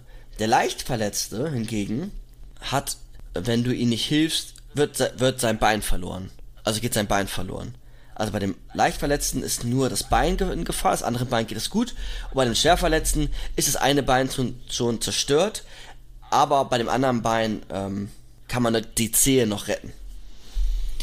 Okay? Okay, ja, jetzt ist es schon komplizierter, ich merk's. Ähm, ja, soll ich mich Und- jetzt und jetzt- entscheiden, wem ich die Spritze gebe oder Genau, und es kann nur eingeholfen werden. oder wen ich behandle, ne? Es geht jetzt nicht darum, ähm, den Schmerz Ja, zu lindern, es ja, geht jetzt schon Ja. genau, Ja. äh, rette ich das, das- eine Bein Genau, oder rette ich ähm, bei dem Typ, der eh schon ein Bein verloren hat, auch noch den C. So, richtig? Okay. Genau. Genau. Und du kannst jetzt als Ersthelfer nur eine Person Hm. helfen. Also entweder den Schwerverletzten hilfst du, der verliert, der hat schon sein Bein verloren, der ist total schwer verletzt, der schreit, der hat sein Bein schon verloren, aber du kannst noch seine, seine Zehen, die, die hängen da irgendwie noch, aber den kannst du noch retten. Oder du hilfst den Leichtverletzten, der gerade eventuell sein Bein verliert. Ich würde auf jeden Fall den Leichtverletzten helfen. Also wenn es jetzt quasi nicht nur um, um Schmerzlinderung geht, ähm, wobei auch dann, auch wenn jetzt diese Schmerzlinderung noch, ähm, auch noch eine, ein, ein Teil dieses Gedankenexperiments wäre, wäre vermutlich ähm, die gar nicht so wichtig in, in Anblick, äh, in Angeblick, Anblick dessen, ähm, dass der Typ da sein Bein noch verlieren könnte. Also ich würde auf jeden Fall ähm, das Bein versuchen ähm, dran zu lassen, ähm, äh, da- dass das nicht irgendwie äh, abstirbt, weil ja, also der andere hat, also ob du jetzt noch komm, der eine C mehr oder weniger, das ist jetzt auch nicht mehr so wichtig dann, oder? Genau, und das heißt, wenn man das jetzt präferenzutilitaris- utilitaristisch betrachtet, versucht man die Interessen beider Akteure miteinander abzuwägen. Also eigentlich ja beiden gegen Zehe und im Speziellen eigentlich sogar der eine verliert oder es werden bei der einen Situation ähm, verliert er sein Bein und seine Zehe und bei der anderen ja nur seine Zehe, also einmal Bein und Zehe versus Bein. Verstehst du? Ähm, ja, aber Oder das, aber einmal- das Bein ist auf jeden Fall schon weg von dem einen. Genau, das Bein ist sowieso schon weg von der einen. Ja. Also eigentlich ja nur Also- noch C versus Bein, weil das eine Bein ist ja eh schon, also da kannst du nichts mehr machen. Genau, wenn du aber jetzt das Bein von dem leicht Verletzten rettest, ist das. Gut, du kannst nichts mehr machen, aber es ist ja trotzdem Leid, was er hat. Verlierst du das Bein von dem Schwerverletzten, verlierst du, wenn du dem leicht Verletzten hilfst, und du verlierst eine Zehe. Ja. Und wenn du den leicht, wenn du den Schwerverletzten hilfst, verlierst du das Bein, noch ein Bein und eine Zehe. Ja. Äh, und keine Zehe. Weil du hilfst ihm ja. Achso, wenn ich im Schwer, ja, genau. Ne? Darauf, was ich hinaus will, ist, wenn du den Leichtverletzten hilfst und du rettest sein Bein, ist die Endsituation so, den Leichtverletzten hat keine Schmerzen mehr und der Schwerverletzte hat weder ein Bein noch eine Zehe. also du schaffst durch die Situation moralisch gerechtfertigt größere Ungleichheit. Ähm, ja, das stimmt. Und darauf, Und darauf will auch Peter Singer hinaus, dass er sagt, es ist nur ein Minimalprinzip, nach dem wir handeln sollen. Aber in- inwiefern jetzt Minimalprinzip? Minimalprinzip im Sinne von, das ist so vielleicht so grundlegend, aber es sind noch andere ähm, Aspekte wichtig, wenn es um die Interessensabwägung geht. Aber welche waren das jetzt? Bei dem, ja, weiß ich auch nicht. Bei dem, bei, bei, bei dem jetzt, wenn ich jetzt die anderen hinzunehme, ja, dann führt auch Moral nicht notwendig zu äh, weniger, oder das kann auch, Moral kann auch zu größerer Ungleichheit führen. Das ist dann wieder eine Frage vielleicht der Gerechtigkeit.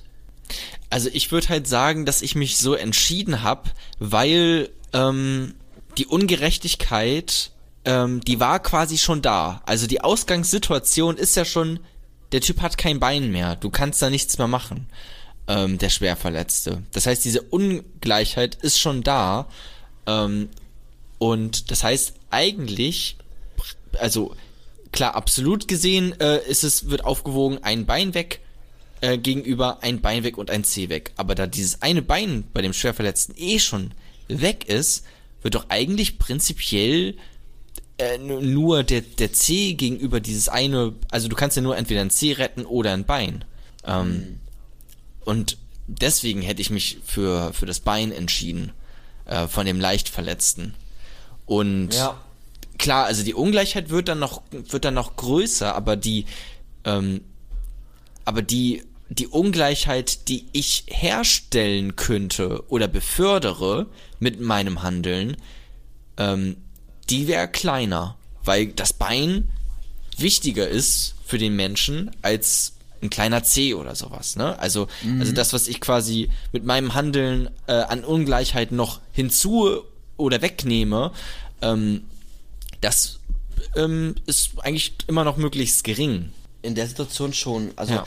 was wichtig, glaube ich, ist, dass man durch dieses Moralprinzip nicht unbedingt größere Gleichheit immer schafft. Ja, das, das, das stimmt, ja, genau. Das, das ist quasi das, was ich, was, was das ähm, vermitteln möchte, genau, ja. Genau, und ne, wenn man jetzt, weiß nicht, politischer drüber nachdenkt und sich so überlegt, äh, na, wir haben jetzt einen gewissen Topf an Geld und die, der Topf reicht aber nur für eine gewisse Leute und die Armen sind sowieso schon so arm, denen kann ich nicht mehr helfen. Hm. Ich investiere das ganze Geld in die Mittelklasse. Ja. Also weiß ich jetzt nicht, ob das irgendwo hinkt, das Beispiel, aber da ist dann die Situation ja auch schon gegeben und die Ungleichheit wird einfach nochmal viel größer. Es würde präferenzutilitaristisch nicht funktionieren, aber so könnte man ja dann doof argumentieren, mhm. wenn man das einfach gerade nur so nimmt. Okay, jetzt zurück ähm, zum Präferenzutilitarismus und zu den Tieren. Und zwar werden ja Interessen miteinander abgewogen, aber Interessen ähm, sind dann auch so ein bisschen mh, hm, gestaffelt, also gewisse Subjekte in der Welt haben mehr Recht zu leben, sagen wir mal, als andere. Und er spricht dann nicht von Menschen, er will keinen Spezizismus, er möchte nicht, dass der Mensch heilig gemacht wird, sondern er spricht von Personen. Und ähm, da ist er so ein bisschen in der Tradition von John Locke. Das war ja auch ein Vertragstheoretiker. Mhm. Und für ihn sind Personen erst einmal irgendwie denkende, intelligente, selbstbewusste, empfindungsfähige, äh, von mir aus auch reflektierte Wesen, die sich äh, über ihr eigenes Selbst irgendwie bewusst sind, die ein Gefühl von, von Raum und Zeit haben, ähm, die ihr Leben begreifen. Ähm, noch irgendwas? Ich glaube nicht. Habe ich irgendwas vergessen? Glaube nicht. Und ähm, die, diese Person, das wären ja beispielsweise du und ich. Ja. Also wir beide sind intelligent, wir haben einen gewissen Intelligenzquotienten, wir sind irgendwie denkend, wir sind empfindungsfähig, ähm, reflektiert, selbstbewusst, verstehen uns in Raum und Zeit, also wir haben ein Gefühl von Zukunft, Vergangenheit und Gegenwart, das ist damit gemeint. Wir wissen, was geschehen ist, hm. aber was auch geschehen wird. Und ähm, das ist erstmal wichtig. Und da sagt er, ähm, oder nach Singer ist es auch nochmal wichtiger dann, was ich eben gerade schon gesagt habe, dass es dann schlimmer ist, einer Person Leid zuzufügen als einen anderen Lebewesen oder vielleicht erstmal ganz platt von einem Gegenstand. Also, ne, wir sollen eher ein, wobei Stein fügt ja kein Leid zu, aber von mir aus dann eine Mücke, äh, mh, kann eher getötet werden als du. Weil du hast einfach ein höheres Anrecht auf Leben, weil du das Leben einfach mehr begreifst und es würde dann bei dir mehr Leid erzeugt werden durch diese Kriterien, die ich gerade erwähnt habe, als bei einer Mücke, die beispielsweise kein Bewusstsein von sich selbst hat. Ja, okay. Und nach Singer ist der Personenbegriff so zentral für die ganze Tierethik, da auch für ihn Tiere, weil Mensch und Tier ist ja erstmal eine Unterscheidung, die wir irgendwie führen im Alltag, aber in der Biologie wird er ja gar nicht, also wir sind ja auch Tiere, so, wir gehören auch zur Gattung Tiere, sind dann aber eine gewisse Form oder Spezies, ich kenne die ganzen perfekten Begriffe nicht. In Amerika wird, glaube ich, immer noch Rasse gesagt. Mhm. Ähm, und er möchte dann diese Unterscheidung so ein bisschen aufbrechen von dieser Heiligkeit des Menschen und sagt, auch Tiere gehören oder können unter dem Personenbegriff gefasst werden. Es gibt auch Tiere, die selbstbewusst sind, die leidensfähig sind und denkend, intelligent und so weiter. Ja. Zum Beispiel jetzt, ne, ein Affe oder ähm, man müsste sich dann die Tiere angucken, wie ein Hund. Und dann würde der zum Oder auch ein Schwein, ne? Also um das nochmal dann vielleicht auch in Bezug auf Massentierhaltung, so ein, ein Schwein, wenn man einen Hund mit reinnimmt, dann ein Schwein ja wohl auf jeden Fall auch, ne? Genau, man könnte das dann vielleicht noch so graduell abwägen. Also hat ein Schwein das, oder wer hat dann das höhere Selbstbewusstsein? Da müsste man sich natürlich auf empirische Fakten Hm. dann zu dem Zeit, äh, das müsste man dann herholen. Ähm, Mensch oder oder du oder das Schwein. Hm. Wer ist in mir selbstbewusster? Wer erfährt jetzt gerade mehr Leid? Ähm, wenn wir jetzt beide töten müssten, aus einer Situation heraus, dann würden wir sagen, okay, wir retten Jona anstatt das Schwein. Wenn wir aber sagen, äh, Jona hat mega Hunger auf das Schwein, sein Interesse ist es, Interenz, Präferenzutilitarismus, Ah, ja. sein, sein, sein Interesse ist es, ähm, jetzt einen guten Geschmack zu haben, des Interesses der, Mhm. Der, der Lust, ähm, dann wird gesagt, okay, das Interesse der Lust versus das Leid oder den Schmerz, was das, was dem Tier verursacht würde. Und dann auf so einer Waage, okay, das Interesse der Lust, okay, Jona könnte aber auch anders Lust erlangen, er könnte ja auch Tacos essen oder, Ja. weiß ich nicht, Playstation spielen, versus die Zerstörung eines Lebewesens, okay, das Leid ist höher als das andere, was, und dann würde abgewogen werden, dann würde gesagt werden, okay, du dürftest nicht das Schwein essen, weil die Interessen äh, das nicht hergeben würden. Das, also finde ich gerade ziemlich fantastisch. Ähm, wie, wie, also wie schön wir auch in jetzt, also wir haben jetzt in der, in der letzten halben Stunde ganz schön viel über äh, Präferenzutilitarismus und sowas geredet, ne, um da erstmal diese theoretische Grundlage ähm, äh, zu setzen. Aber wenn man es jetzt anwendet und was du gerade gesagt hast, ja gut, dann Jona, futter doch mal lieber einfach irgendwie einen vegetarischen Veggie-Taco oder irgendwie sowas. Aber de facto ist es ja eben nicht so, sondern mein Wunsch nach Lust wird dem Wunsch des Tieres weiterhin zu leben, ähm, wird da drüber gestellt in, der- in der Praxis momentan. Ganz genau. Was ja, genau. finde ich, eine ziemliche Schweinerei, so, eigentlich. Ja, es geht um diese Abwägung dann von, von Leid. Also Leid, finde ich, ist immer noch zentral. Es geht natürlich um die Interessen und um die Wünsche. Aber klar, es ist dann schwieriger zu rechtfertigen, na, ich füge jetzt einem Tier Leid zu. Also ich töte es jetzt nicht nur, sondern wir stellen uns jetzt einfach mal, jetzt mal so vor, wie es äh, im Alltag praktiziert wird in Deutschland. Also ein Schwein wird ja nicht einfach nur heimlich irgendwie umgebracht und er erfährt kein Leid, sondern es, es äh, ist auf dem Weg zum Schlachthof, es sieht, wie Ja. seine, seine Buddies Feuer sterben und, äh, und schreit rum und dann wird, geht noch irgendwas schief und dann stirbt es durch einen Bolzenschuss und wie auch immer. Genau, und beim Bolzenschuss, da, da spürt's vielleicht nichts mehr, aber du, da hast du es nochmal gut beschrieben, dass auch die Anfahrt und, äh, und, und das, äh, das transportiert werden und dann in irgendwelchen komischen Zwingern und sowas, das ist alles viel, viel schlimmer, als wenn ich anstatt ein Schnitzel einfach mal ein Veggie-Taco esse. So. Genau. Und dann vielleicht sogar noch äh, das Leid einmal, das Akt des Tötens. Man könnte sogar noch sagen, wenn du jetzt sagen würdest, nein, weiß ich nicht, du findest vielleicht gute Gründe für dein hedonistisches Prinzip, dann würde man sagen, ja, aber betracht doch auch nochmal die Lebensumstände, die für das Schwein dazu führen, dass es getötet wird. Also es muss in einem kleinen Käfig leben, etc., etc., lebt in seiner eigenen Scheiße.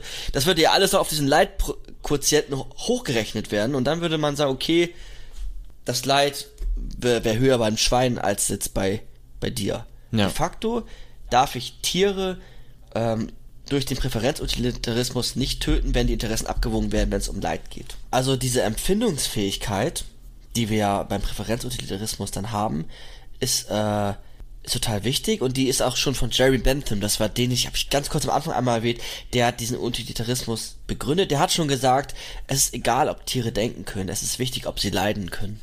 Also der Aspekt des Leidens im Sinne von den, die den höchstmöglichen, nee, die höchstmögliche Glück, Das. Zahl, das, oh, zu viel Kaffee. Es ist Das spät. höchst, das höchst äh, mögliche Glück für die höchst äh, mögliche Zahl oder Anzahl ist äh, wichtig, also dass sie leiden können und es ist egal, ob Tiere denken können oder nicht. Das ist ein kleiner Angriff gegen, ganz genau, gegen Kant, weil der ja das mit der Vernunft Ah, gesagt hat. Und okay. er sagt, nein, es ist egal, ob, ob Tiere vernunftbegabt sind. Sie sind, die sind äh, leidensbegabt. Und wir sehen, dass sie leidensbegabt sind. Und das wägt dann Peter Singer mit den Präferenzen, also den Interessen, den Wünschen der jeweiligen Akteure und dazu zu den Akteuren, zu den Personen zählen dann auch Tiere. Ähm, Jetzt kann man diese ganze äh, Theorie zum einen, wenn man sie weiterdenkt, fallen dann da sehr viele Konsequenzen ein, wo sie vielleicht auch hinkt. Aber ich würde jetzt gerne erst einmal bei diesem ganzen Bereich der Tiere bleiben. Ähm, Ja. Du hast ja auch schon gesagt, du kannst mit der Theorie jetzt sogar schon so ein bisschen was anfangen. Jetzt fallen dir ja vielleicht sogar schon gute Gründe ein, wenn dich mal wieder jemanden fragt, warum isst du kein Fleisch, dann könntest du ja schon sogar leicht theoretisch fundiert antworten, oder? Ja, dann würde ich sagen, nun, der Präferenzutilitarismus sagt, ähm, und dann würde die Person vermutlich schon gehen und hätte schon keinen Bock mehr auf jegliche Diskussion mit mir. Ähm, aber ja, also wenn man das, man kann das Leid quasi als Maßstab nehmen oder die Leidvermeidung und dann ähm, die Abwägung der Wünsche.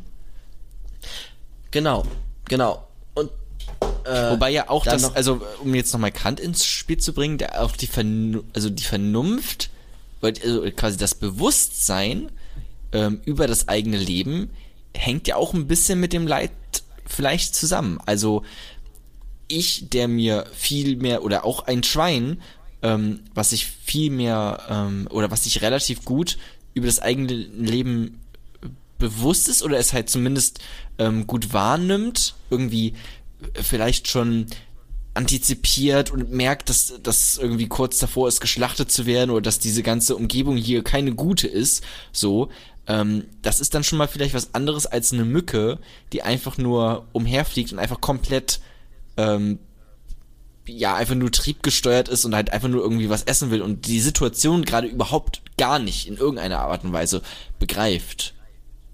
genau. Also das hängt dann vielleicht auch noch mal immer noch trotzdem zusammen. Genau, aber man könnte dann vielleicht sogar, wenn man auf Seiten der Mücke sein möchte, sagen, wenn das Schwein die Mücke töten will, einfach aus Spaß, dann wäre das Interesse des Lebens immer noch höher der Mücke als das Interesse, die Präferenz des Schweines aus Spaß jemanden zu töten. Das, das Interesse des Lebens, ja. Wenn man, ja, genau. Aber nicht das Interesse des Leidens dann unbedingt. Ne?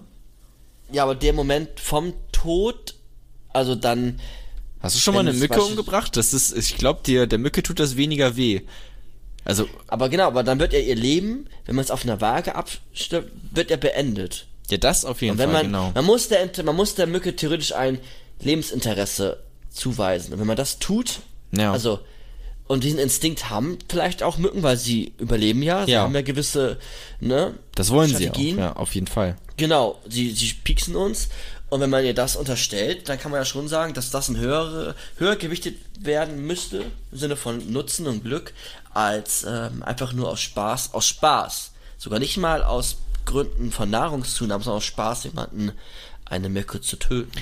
Da habe ich eine, ähm, ich weiß nicht, eine lustige Anekdote, vielleicht auch einfach nur eine verstörende, weil ich erinnere mich an Zeiten, als ich ein Kind war und vielleicht Oh oh. einen noch nicht ganz so gut ausgeprägten moralischen Kompass hatte, wo ich teilweise einfach draußen, wie gemerkt, draußen, nicht drinnen in der Wohnung, sondern draußen mit der Ja, Fliegenklatsche rumgerannt bin und Fliegen umgebracht habe.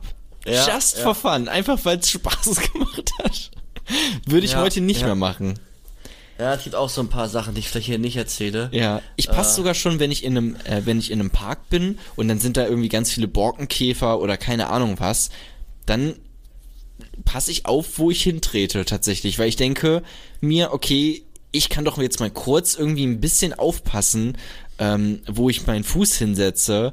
Ähm, das ist doch jetzt nicht so schlimm, wie dass ich irgendein Käferleben beende. Ähm, ja. Ja. Würde für viele vermutlich schon zu weit gehen, aber ich ähm, achte da tatsächlich drauf. Okay.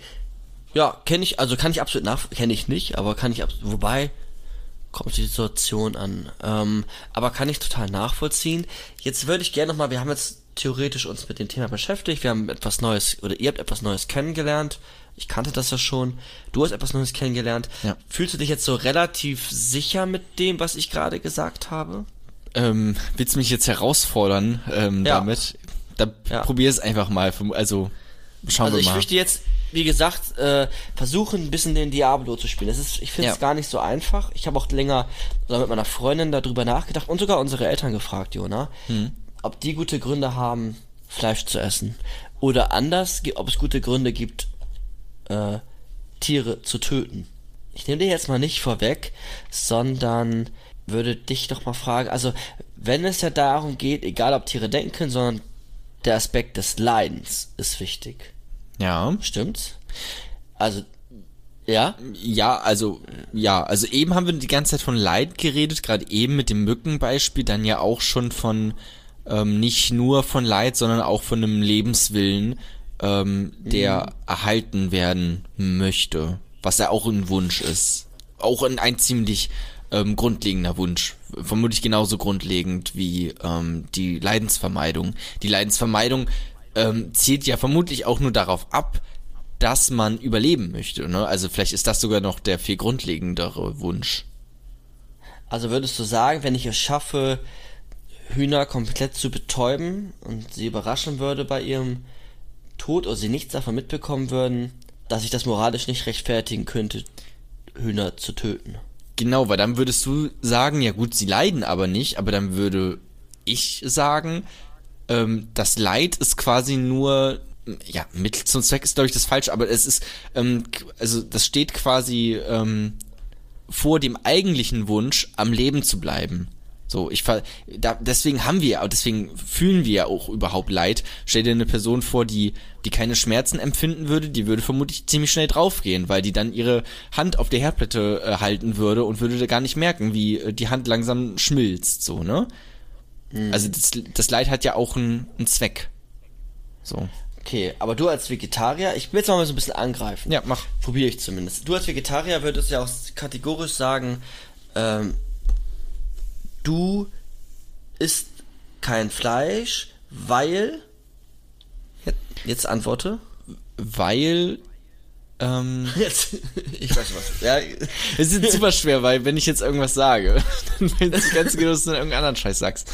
Ähm, weil ich ähm, ich würde jetzt, ich, ja, fuck it, ich argumentiere jetzt einfach mit dem Präferenzutilitarismus. Okay, okay, weil ich okay, sage, hab, dass meine ja, ja. Lust nicht so ähm, viel wert ist, wie das, äh, mein, meine Lust nach Essen nicht so viel wert ist, wie das, ähm, ähm, ja, Leben, der, der Lebenswille eines Tieres. Hm. Okay, aber grundsätzlich, das hast du ja auch am Anfang, ist halt erst einmal, sagt man, spricht man ja von Mitleid und von, äh, ich möchte nicht, dass ein Tier äh, gequält wird oder Schmerzen hat oder wie auch immer. Das ist ja oft so der erste Impuls, warum ja. man irgendwie dann ähm, aufhört, Fleisch zu essen. Ja. Mm, okay. Okay. Ähm, wenn du jetzt, äh, also dir ist es dann aber wichtig, dass die Interessen miteinander abgewogen werden. Stimmt's?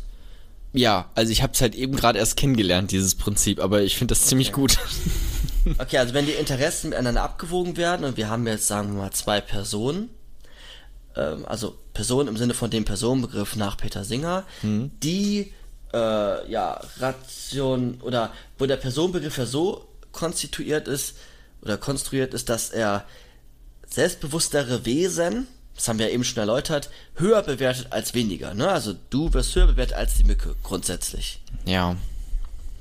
Ähm, und du hast jetzt, du bist jetzt, in, äh, läufst an einem, ich hoffe, na, wahrscheinlich kennst du das. Du läufst an einem brennenden Haus vorbei und du siehst da drin, oder du hörst da drin zwei Personen schreien. Ja, ja. Wen würdest du retten, das kleine Kind oder den Hund? Den ausgewachsenen fünfjährigen Hund. Das kleine Kind. Ähm, so, sag, also ich, ich hau jetzt mal schnell die Antwort raus ähm, mm. und denk mal danach drüber nach, warum ich das auf jeden Fall ja machen würde. Oder warum jeder eigentlich das machen würde.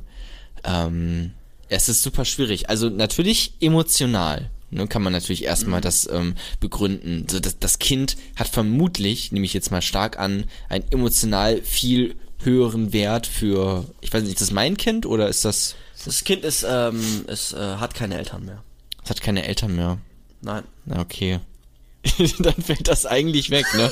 Aber man kann sich vielleicht auch emotional hineinversetzen. Man hat jeder, okay, nicht jeder Mensch, aber viele kennen Kinder und ähm, haben dann auch vielleicht eigene Kinder und deswegen gibt's da so eine emotionalere Verbindung vielleicht als zum Hund, aber, ach, aber viele Menschen haben auch Hunde und finden die auch ganz toll. Ich weiß nicht, ob das so ein gutes Argument ist, aber das wäre ja, find, also auch eh kein Argument, sondern höchstens eine Begründung, weil Mhm. mit Emotionen zu argumentieren finde ich immer ein bisschen lame. So, das finde ich eigentlich Quatsch.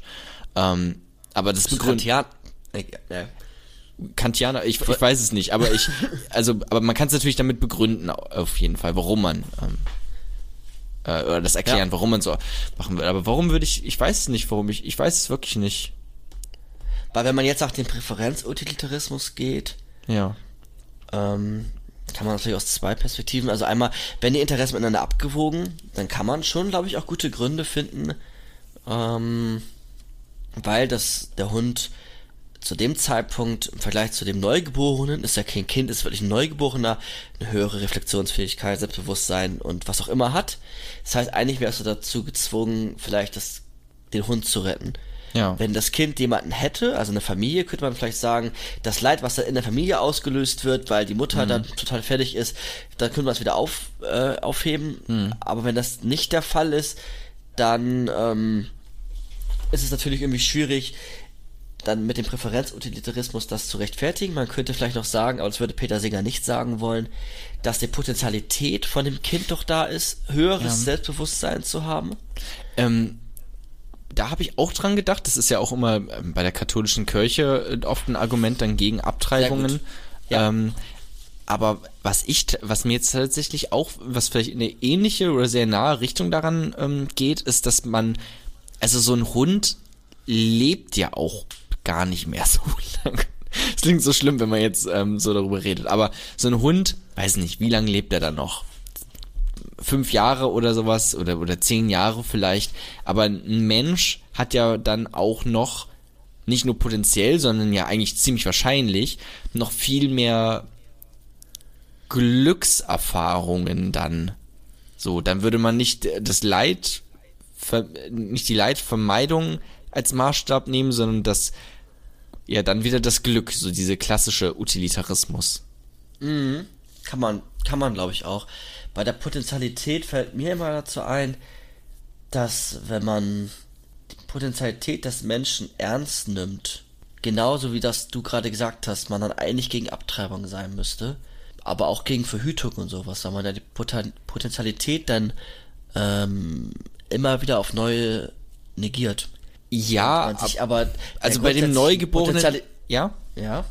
Na, dann lass mir noch zu Ende. Ja. Die, die Potentialität, ähm, wenn du dich dann für ein Kind entscheidest, du ja auch potenziell ein anderes Kind haben könntest, Hm. äh, dann ja auch wiederum negiert wird, verneint wird. Oder du, mh, ah, jetzt kommen wir in die, jetzt kommen wir in der Phase, wovor ich dich vorhin gewarnt habe. Oder du, du mich. Äh, wenn wir ein, äh, der Arzt uns sagt, wir werden ein schwerstbehindertes Kind zur Welt bringen, was weder Selbstbewusstsein hat, Reflexionsfähigkeit hat, so, von mir aus minimale Empfindungsfähigkeit, aber eigentlich nur am Bett gefesselt ist und ich mich dann für das Kind entscheide, ähm, negiere ich ja auch gleichzeitig die Möglichkeit, ein anderes Kind gebären zu können, was ja vielleicht sogar mehr Glück, das ist nämlich dann das, der Knackpunkt dieser ganzen Theorie, nämlich die Konsequenzen, weil ich kann die Konsequenzen nur ablesen, exakt, weil die wollen ja gerne auch ein bisschen wieder dieses ausrechnen, ich kann Konsequenzen nur ablesen, wenn ich eine gleichbleibende Welt habe, aber die Welt ist ja nicht alles immer gleich, sondern es gibt ja viele Faktoren, die immer wieder was Neues äh, hervorbringen. Aber es könnte ja dann ja mir einen Grund geben, das Kind, das äh, behinderte Kind, äh, nicht zur Welt zu bekommen oder zu töten von mir aus, um dann ein äh, gesundes Kind zur Welt zu kriegen, weil das noch viel mehr Glück erfahrt, erfahren wird. Ja, ja, wobei das jetzt auch sehr ähm, fiktional quasi ist, wie du es jetzt eben dargestellt hast, weil in der Regel ist ja äh, ein behindertes Kind oder ein Kind mit Behinderung ähm, nicht komplett bewusstseinslos und nur irgendwie am am Fest äh, äh, am Bett gefesselt. Ähm, das ist ja schon komplexer, so ne? Das war äh, recht philosophisch, es war zumindest begriffskritisch gerade, was du gesagt hast. Ich hätte genauer gesagt die Krankheit erwähnen müssen. Ich weiß gerade nicht mehr, wie die heißt, die das alles beinhaltet. Ne? Es gibt auch natürlich Ge also dann geistige Behinderung und dann weiter mit körperlicher Einschränkung und dann das und das. Aber rechtlich gesehen dürften ja in Deutschland beispielsweise, egal was für eine Behinderung ich habe und wie schwer krank ein Mensch ist, ob er jetzt auch ganz alt ist oder nicht, Ja. ähm, getötet werden. Getötet werden in dem Sinne, wie wir gerade erläutert haben. Ähm, jetzt ist die Gefahr natürlich, dass wir das Thema verlassen. Ich würde nochmal zurück zu den Tieren kommen wollen. Ähm, ich versuche mal den Schwenk hinzubekommen. Man muss vielleicht dazu sagen, dass auch Peter Singer, ähm, deswegen sind wir jetzt auch gerade zu diesem ähm, Thema Ja. gekommen, dann auch mit geistlich Behinderten, dass es da ähm, eine ganz schön große Diskussion gab. Ich war, ähm, ich, ich glaube, zu der Zeitpunkt war ich noch nicht wirklich, äh, habe ich mich noch nicht mit sowas beschäftigt. Ich glaube, das ist schon ein bisschen länger her. Ähm, aber wo er auch gesagt hat, dass man ähm, Neugeborene töten dürfte. Aber ich glaube, das wurde halt auch oft missverstanden so. Aber deswegen, also auch da gab es dann diese ähm, Diskussion und dann ähm, sehr viele äh, Vorwürfe, die dann Richtung Faschismus und sowas gleiten. Dass man Neugeborene, genau, ja, soll ich darauf eingehen? Ich könnte ihn jetzt krass verteidigen. Ich würde sagen, wir bleiben erstmal ein bisschen bei den Tieren. Ich Ja. glaube, das ist jetzt ähm, äh, interessanter auch. Ja, also es geht einfach nochmal da, vielleicht ganz kurz zusammengefasst, dass auch, dass es Lebewesen zu unserer Spezies gehören, also beispielsweise Neugeborene, die noch nicht diese personalen Merkmale alle haben, sondern vielleicht Vorpersonal sind oder noch weniger Personal und dann erst in diese Person und auch in den rechtlichen Status dann hineinschlittern würden, den sie dann haben. Also sie hätten nicht ein unbedingtes Lebensrecht. Babys meinst du jetzt? Ja, genau, beispielsweise. Okay. Nicht ein unbedingtes Lebensrecht, ja. Darüber, ja, genau. Und ähm, würdest du aber jetzt, es gibt ja auch zum Beispiel auch Reagan, der sich ganz viel mit Tierethik beschäftigt hat, der würde von einem unbedingten Lebensrecht bei Tieren ausgehen. Wie findest du das? Ein unbedingtes Lebensrecht der Tiere? Dass ich ja. keine Tiere töten dürfte aus... Ja, dass ich einfach... Nee, ich darf keine Tiere töten. Das ist eigentlich ganz radikal gedacht. Ja, also Absolutismen finde ich immer schwierig.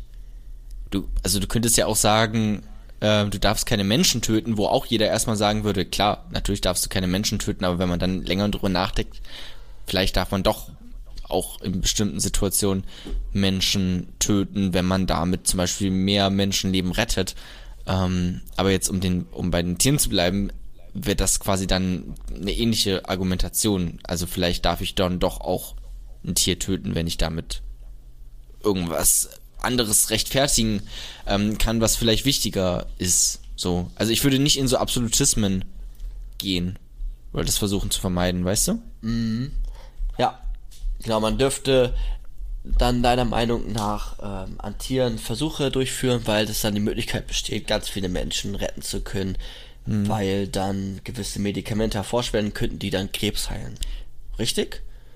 Ähm, ja, also das wäre dann auf jeden Fall so ein Fall, wo man gut sich auf Diskussion einlassen kann, wo es, wo es so eine ähm, ja, Disku Diskursbasis irgendwie gibt, wo man ähm, drüber reden kann, wobei dann sowas wie ähm, Tierversuche, um einfach nur irgendwie neue Kosmetik, die irgendwie ein bisschen besser hält am Gesicht oder irgendwie sowas. Ich finde, ähm, da ist für mich ähm, die, also der Diskurs vermutlich relativ schnell abgeschlossen, weil ich finde, da ist es ziemlich eindeutig, dass man das nicht tun sollte.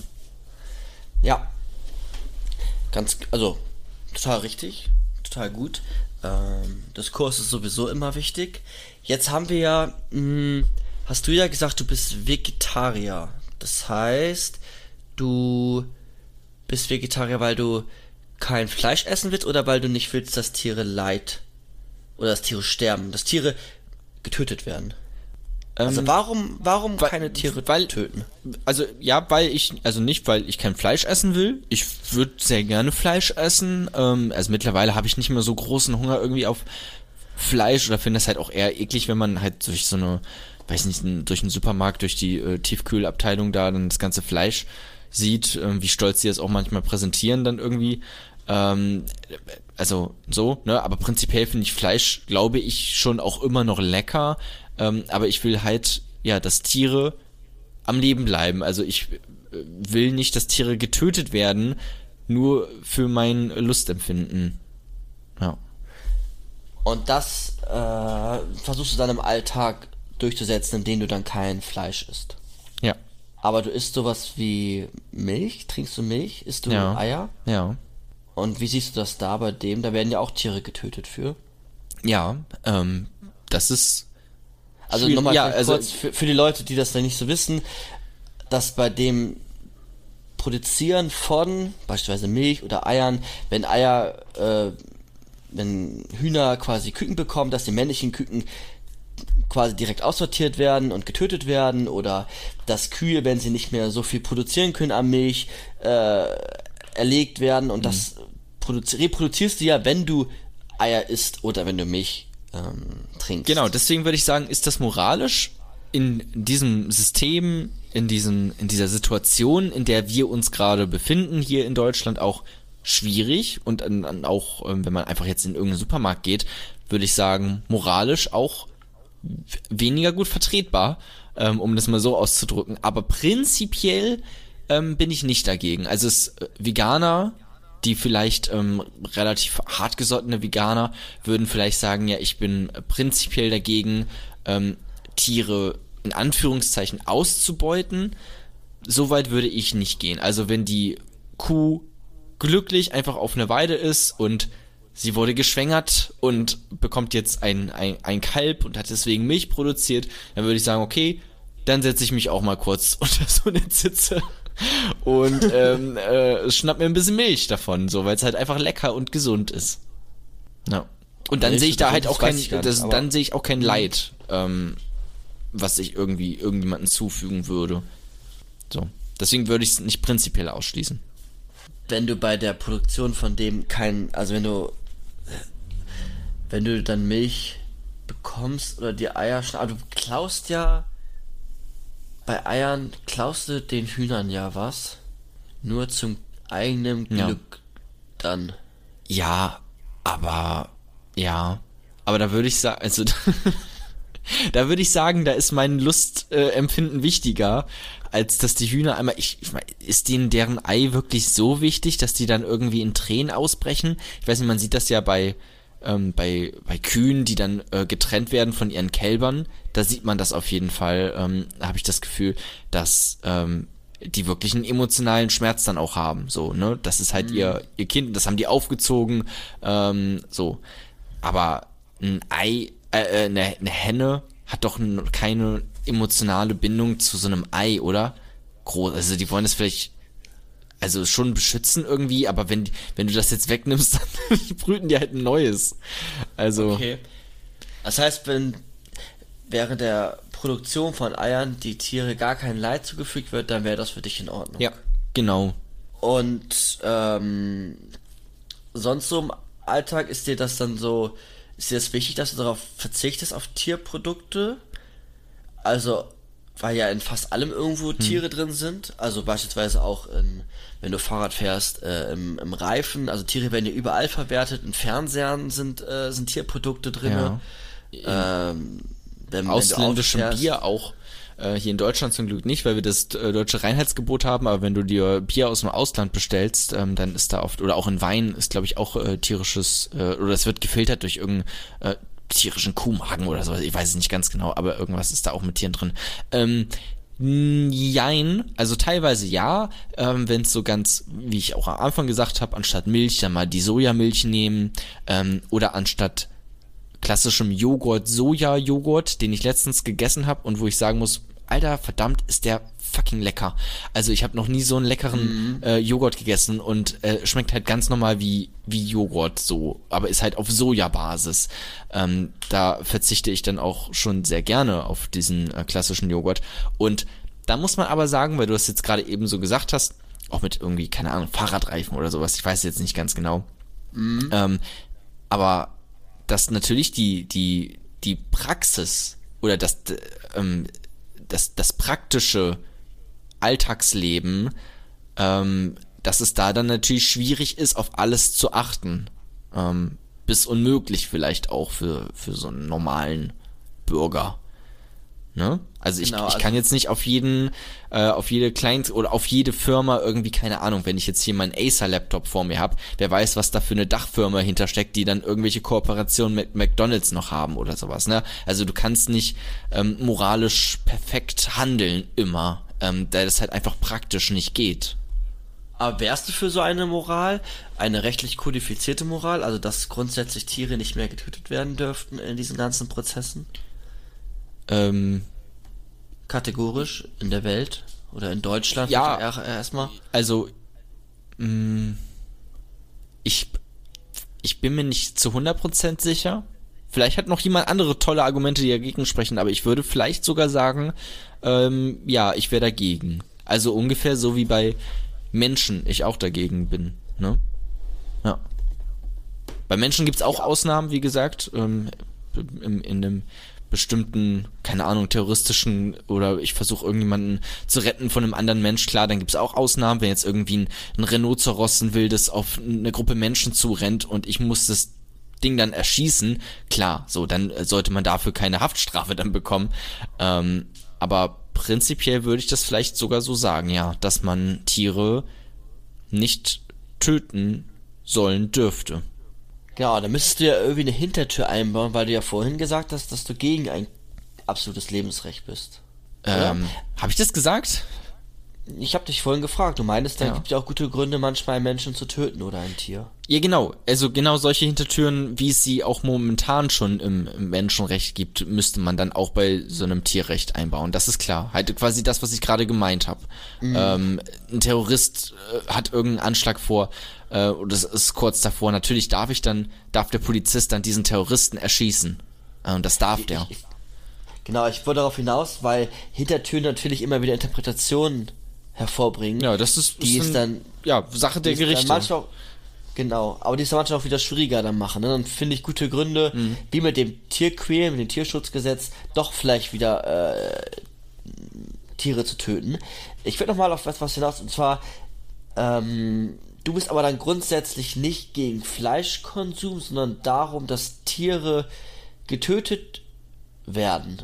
Und dann vielleicht sogar im Sinne von einem Präferenzutilitarismus das Interesse des Glückes, äh, der, der Lust weniger Wert hat als der Lebenstrieb. Aber grundsätzlich könntest du dir schon vorstellen, Fleisch zu essen, oder wäre das, wäre das gar nicht der Fall? Und jetzt nicht Fleisch im Sinne von MSG manipuliertes in einer, in einer Zucht oder, oder wirst du auch sagen, nee, kein Fleisch essen? Nee, ich müsste ja das Tier dann umbringen, um das Fleisch zu essen. Was ist, wenn es an Altersschwäche stirbt?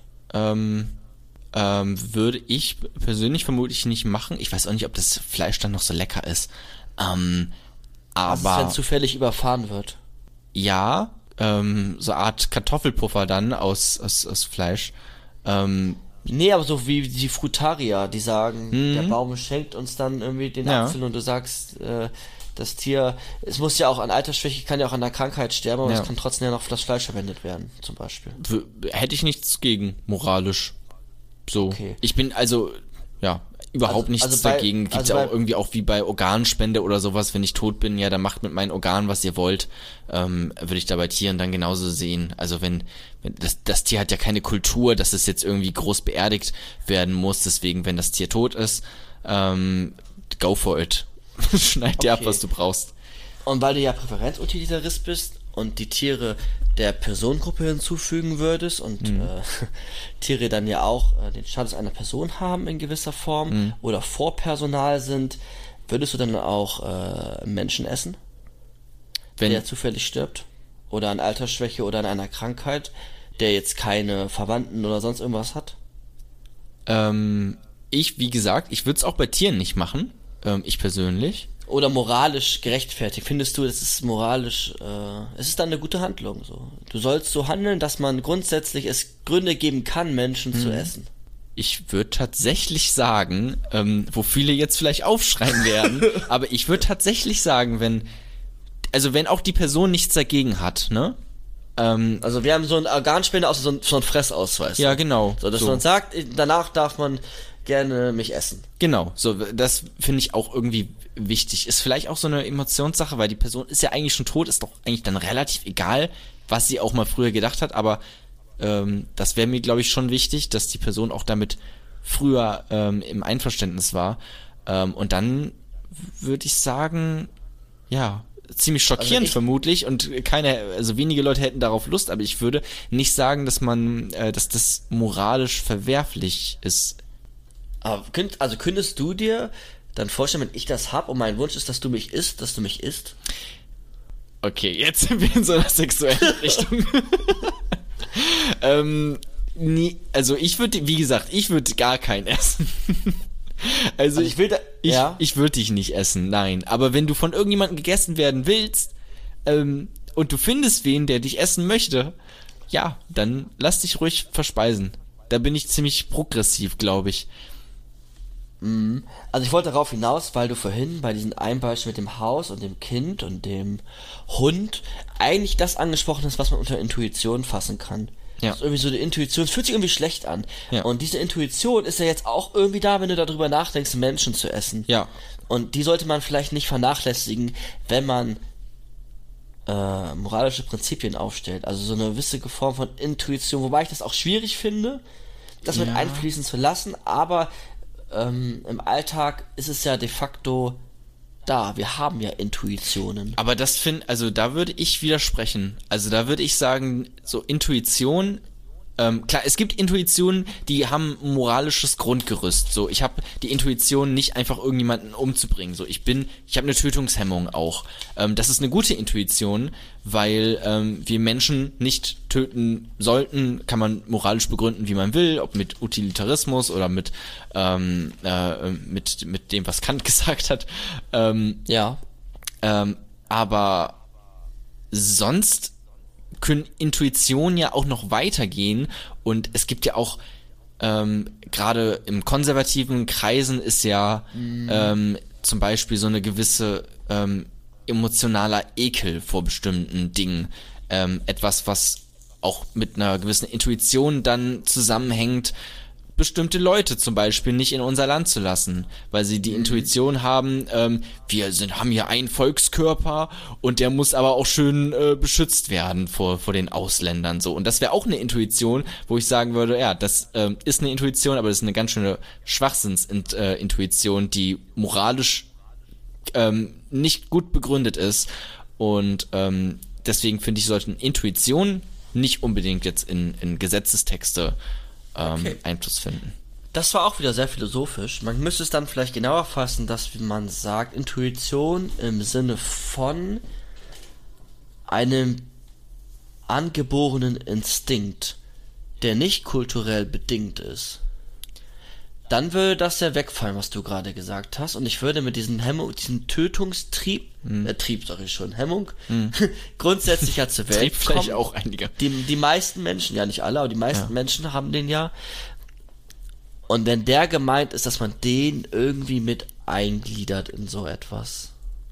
Ich finde es halt wichtig, das moralisch ähm, zu begründen. Ich finde da die Begründung viel wichtiger, weil ähm, also der, der Trieb kann wichtig sein, er kann aber vielleicht auch nicht wichtig sein. So, das soll dann die Moral ähm, oder die Ethik, äh, die Begründung einer Moral ähm, entscheiden in so Gesetzestexten dann zum Beispiel. Würde ich viel Ja. wichtiger empfinden. Ja. Okay, aber an, also ähm, jetzt nochmal das so ein bisschen in den letzten Zügen diesen Podcast äh, zu gestalten. Wenn ich empirisch rausfinde und beispielsweise bei einer Kuh, wo man ja annimmt, dass sie ein Gedächtnis von whatever Sekunden hat und dann wieder ver vergisst und dann wieder neu quasi ihren Instinkt formt, dass man ihr nicht unterstellen kann, dass sie einen Lebenstrieb hat. Also, das ist, wir haben das eben einfach mal eben so unterstellt und dadurch bist du gerade sehr vielen Diskussionen, die ich mir überlegt habe, ähm, oder Angreifspunkte oder Angriffspunkte entwichen. Aber diesen Lebenstrieb, ich weiß gar nicht, ob man den immer so jeden unterstellen kann, äh, weil ein Lebenstrieb ja auch eine Reflexion darüber beinhaltet, dass ich lebe. Also wir projizieren dann in dieses, in dieses Lebewesen den Lebenstrieb hinein, konstruieren ihn vielleicht, aber hat die Kuh das Gefühl, dass sie leben will oder agiert sie wie eine Maschine beispielsweise? Nee, ja, nee. Also wir, klar, wir gucken von außen drauf und reden über diesen Lebenstrieb äh, und reflektieren über den äh, scheinbaren Lebenstrieb einer Kuh, aber warum sollte sich die Kuh sonst so verhandeln, äh, so ähm, ähm, verhalten? Genau, aber Instinkte sind ja jetzt dann auch nichts Schlimmes. Also das ist Genau, ja aber wenn der Instinkt nur daraus resultiert ist, dass sie leben will, aber sie nicht weiß, dass das gerade der Prozess des Lebens Mhm. ist. Also sie handelt einfach immer nur danach, weil sie so handeln muss. Ja. Sie hat gar keine Alternative, sie hat nicht diesen Aspekt der Freiheit der Entscheidungen, sondern sie handelt einfach danach. Ja. Und dann würde ihr das ja kein Leid zufügen, wenn ich sie einschläfere und sie es nicht mitbekommen würde. Sie ist einsam auf einer, auf einer, In- auf einer Insel, auf einer Weide und äh, dann würde ja kein Leid ihr zugefügt werden, aber weil ich so mega Hunger auf diese verdammte Kuh hab, mir ja Glück. Und wenn es nur ein bisschen Glück ist, dann hab ich doch mehr Glück, als sie Leid erfährt. Du meinst, dass wir quasi unsere Art von reflektierten Lebenstrieb in diese Kuh hineinprojizieren äh, auch, ne? Dass wir das beide gerade so ein bisschen zumindest gemacht Ja. haben, war so im Nachhinein mein Eindruck. Das ist halt schwierig und da sind wir dann bei einem anderen philosophischen Problem, dass ich zwar eine Fledermaus analysieren kann und vielleicht auch verstehen kann, ähm, äh, äh, was eine Fledermaus macht, aber ich kann nie selbst eine Fledermaus sein. So, weißt du? Das ist die Anthropologie. Genau. Ja. Und deswegen, und jetzt, Achtung, würde ich sagen, im Zweifel ähm, für den Unschuldigen. Ich kann es nicht wissen, es gibt viele Indizien dafür, ähm, dass eine Kuh ein, ein Lebenstrieb wirklich hat, so, und auch leben möchte, ähm, weil sonst würde sie ja auch nicht essen. Und ob jetzt dieser Lebenstrieb aus einer Reflexionsgabe herauskommt oder von ähm, einem bloßen ähm, ich hab Hunger, so ist ja relativ egal. Also da würde ich dann quasi diese Vernunftbegabung nicht versuchen zu fetischi, fetischisieren, ist das ein Wort, äh, zu fokussieren oder zu, zu, ja, so halt irgendwie in den Mittelpunkt nur zu stellen, sondern das andere muss nicht unbedingt weniger wert sein. Es schwingt ja natürlich dann wieder mit so ein allgemeiner, so ein, so ein Recht auf Leben bei den Tieren, wenn du so argumentierst. Ja. So ein allgemeines Recht auf Leben schwingt da natürlich mit. Ich kann mir ja nicht sicher sein, dass sie so und so fühlt. Ich darf sie nicht töten. Ich darf ähm, die, weiß ich nicht, ich muss jetzt das, den Hund retten und nicht das, das Kind oder ich darf die, die, die Kuh, ja, ich darf sie nicht töten, um, weiß ich nicht, Forschung durchzuführen oder wie auch immer. Also, ja. Ich weiß nicht, ob, also jetzt auch mit diesem Hund und Kind, das ist auch, eine ganz schwierige Sache. Ja, ja, klar. So, Das- und, das stimmt. und dann, Das äh, das ist halt wirklich auch noch ein wichtiger Punkt, wie weit ist dieses, ähm, bewusst, also das ist ja auch nur eine Abwägungssache in diesem Fall. Es, wir wollen natürlich eigentlich beide retten, so.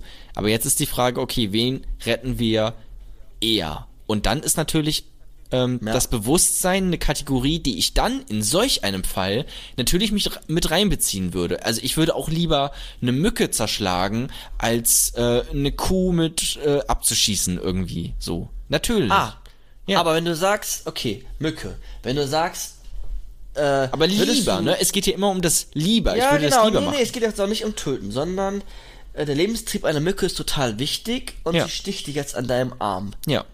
Müsste das verboten werden, dass du sie tötest? Totschlägst? Nein, weil ich glaube, dass das Bewusstsein von der Mücke. Sechs Mücken? Bitte? Ja? und sechs Mücken gleichzeitig? Sechs Mücken gleichzeitig. Oh. Und eine Spinne, die noch über dir rüberläuft. Und du magst keine Spinnen, Jona. Ja, ich hasse Spinnen. Ähm, ähm, Keine Lebensgefahr für dich, aber super unangenehmes Gefühl gegen das Lebensrecht der sechs Mücken und der Spinne, die ich einfach nochmal dahin zupacke. einfach so, um zu, um dich zu nerven. ähm, ah, ja, ja, ja, ja. Ähm, Und noch, und noch eine, eine, auf den anderen Arm noch eine Wespe. also ich will quasi mich verteidigen ja auch dann in diesen, in dieser Situation. Ja, genau, aber dann, du könntest dich ja auch so verteidigen, weiß nicht, ohne sie vielleicht zu töten. Ja. Und sogar, wenn, dann, dann sagst du, wenn du dann ja. sagst, oder sag du erstmal? Es wäre quasi ja auch Notwehr, ne? Also wenn man jetzt so rechtlich drauf guckt, wird er jetzt dafür verurteilt, diese Spinne umgebracht zu haben. Wenn, dann wäre es ja eh in diesem Falle Notwehr. Notwehr, aber du bist nicht, dein Leben ist nicht gefährdet. Genau, aber, aber trotzdem wäre es ja irgendwie nachvollziehbar vielleicht. Also wenn ich dich hab haue, dann darfst du mich töten aus Notwehr. Hm, ja, schwierig, ne? ähm, Das hast du gerade gesagt. ja, so vielleicht sind halt Spinnen auch einfach nicht so. Ah, verdammt. Jetzt bin ich das fucking Alien. Aber Spinnen sind ja doch einfach nicht so schlau wie wir Menschen. Tut mir leid. Ah, endlich, endlich habe ich dich ein bisschen. Da wollte ich dich haben. ja. Oh, ich zwei Stunden gebraucht für die Scheiße gerade. aber Okay. Naja, ich sag ja, also wenn man es vermeiden kann, ich töte nicht aus Spaß eine Spinne. Ähm, das nicht. Aber ich würde eine Spinne, die nicht so intelligent ist, oder beziehungsweise nicht so dieses Bewusstsein auch vom Leben hat. Und ich würde eine Kuh da ein größeres Bewusstsein unterstellen. Ähm, würde ich deswegen. jetzt, jetzt, jetzt machst du einen rhetorischen Trick. Es geht ja darum, dass du die, äh, das, wir sind in einer Interessensabwägung und du wirst von einer Spinne und vom Wespen gestochen und das Interesse ist jetzt nur, dass du punkt, punktuell weniger Schmerzen hast gegen ihr Anrecht auf Leben und anscheinend auch den Lebenstrieb, den du jedem Wesen, Lebewesen unterstellt hast, weil wir uns nicht in das in eine Spinne hineinversetzen können. Ja, ja, ja.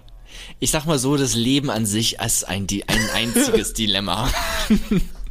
Okay, das reicht mir auch schon. Ich wollte dich nur noch mal an irgendeiner Stelle angreifen, weil du mir einfach zu glücklich die letzten anderthalb Stunden warst oder wie lange Ja, weil ich auch ziemlich davon überzeugt bin, dass ähm, The Way of Life, den ich führe, ähm, schon der, der bessere ist. Ja. Ähm, ohne jetzt allzu arrogant zu sein. Ähm, ich finde halt auch, ja, ich finde halt, dass das Bewusstsein ähm, des, des Tieres auch eine Kategorie ist. Ne? Also Spinne, Ja. weniger Bewusstsein vielleicht als eine Kuh, aber auch nicht die einzige Kategorie, aber vielleicht auch eine wichtige. Dann sind es Genau. immer Einzelfallentscheidungen, ähm, ob ich dann so die, die, diese Summe von allem, also gibt es einen Lebenstrieb, äh, gibt es ein Bewusstsein, äh, was sind äh, da noch für andere äh, kontextuelle Faktoren drin, die muss ich quasi alle abwägen, um mich zu entscheiden, hau ich da jetzt mit der Hand drauf oder nicht. Genau, und da vielleicht nochmal, um das bis zum Abschluss jetzt wirklich zu bringen, Ja. ist ja diese Empfindungsfähigkeit, ist dann ja auch so ein bisschen graduell im Sinne von der, dem Hund spreche ich das jetzt schon zu, du hast es der Kuh zugesprochen, bei einer Spinne wird es jetzt langsam schwieriger bei dir.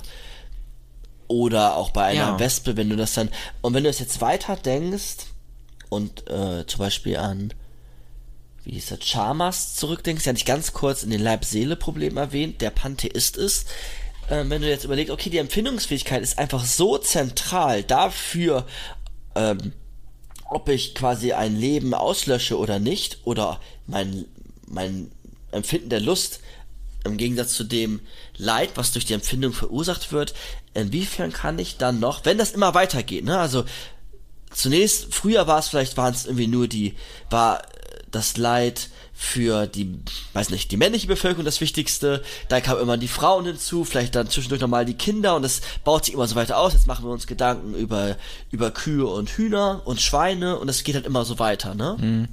Da kann man drüber nochmal diskutieren, wenn man das immer so weiter fortführen möchte, ähm, inwiefern nicht auch Pflanzen davon betroffen sind. Ja, ja. Wobei Und ich ja dann- auch, ich, ich würde ja auch schon sagen, bei so einer kleinen Alltagsfliege, ähm, dass die das alles gar nicht mehr, ähm, also dass die zum einen halt, glaube ich, kein großes Leidempfinden hat. Wie gesagt, glaube ich. Ähm, und das halt auch alles nicht so äh, wahrnimmt wie zum Beispiel eine Kuh. Ähm, also da würde ich quasi schon ähm, für mich die Grenze ziehen. Aber ja, einige Genau. würden da vielleicht noch weitergehen. Dann, ja, Pflanzen auch, Und- auch eine Sache. Genau, und dann glaube ich, wäre dann das gleiche Argument ja, was ich gesagt habe zur Kuh. Dass ich sage, ich kann mir, ich glaube, nach den jetzigen empirischen Forschungen und bla bla, hat sie ein Gedächtnis von wie viel Sekunden. Das nämlich als Grundlage meiner Argumentation, wie ich da Moral Okay. legitimiere. Und Also, also ja, dementkranke Menschen kann man schon, Ja. kann man essen. wenn du jetzt, äh, Das ist de deine Reaktion ist einfach nur so ein, so ein kleines Lachen. Sehr schön, ja, jetzt habe ich dich. auch nö, ich habe noch einmal die Intuition als Ausweg, dass ich ja einen Ekel habe davor, beispielsweise Menschen zu essen. Ja, Das ist schon mal nicht schlecht. Und dann halt das mit dem Leid und Interessen, das kann man dann ja wieder abwägen, ne? ja genau, aber ich meine nur dieses, das Vergessen von Lebenszuständen oder dieses, die Kategorie von, von Zeit quasi, von Vergangenheit und Zukunft. Ähm, Aber vergiss nicht Empfindungsfähigkeit. ja, Also aber, aber eine, ein Mensch und eine Kuh Und- haben, haben vermutlich ein ähnliches Empfindungsgefühl vom, vom Leiden. Ja, weil du gerade den Dementen eingebaut hast, Ja. meine ich. Ja, genau. Der hat ja auch, der ist auch, der hat ja auch Leidensfähigkeit, der hat ja auch noch Bewusstsein, wer er ist. Und dass er existiert.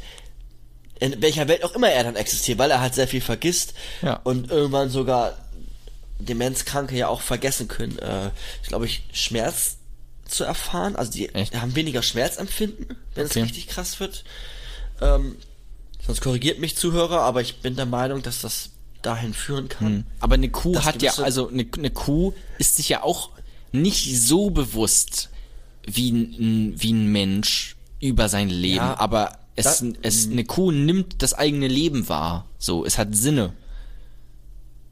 Das ist, glaube ich, die, die Uh, entscheidende. dann gehst du aber auf, dann gehst du auf die Wahrnehmung. Das heißt, alle Tiere, die diese Wahrnehmung auch haben, müssten dann geschützt werden.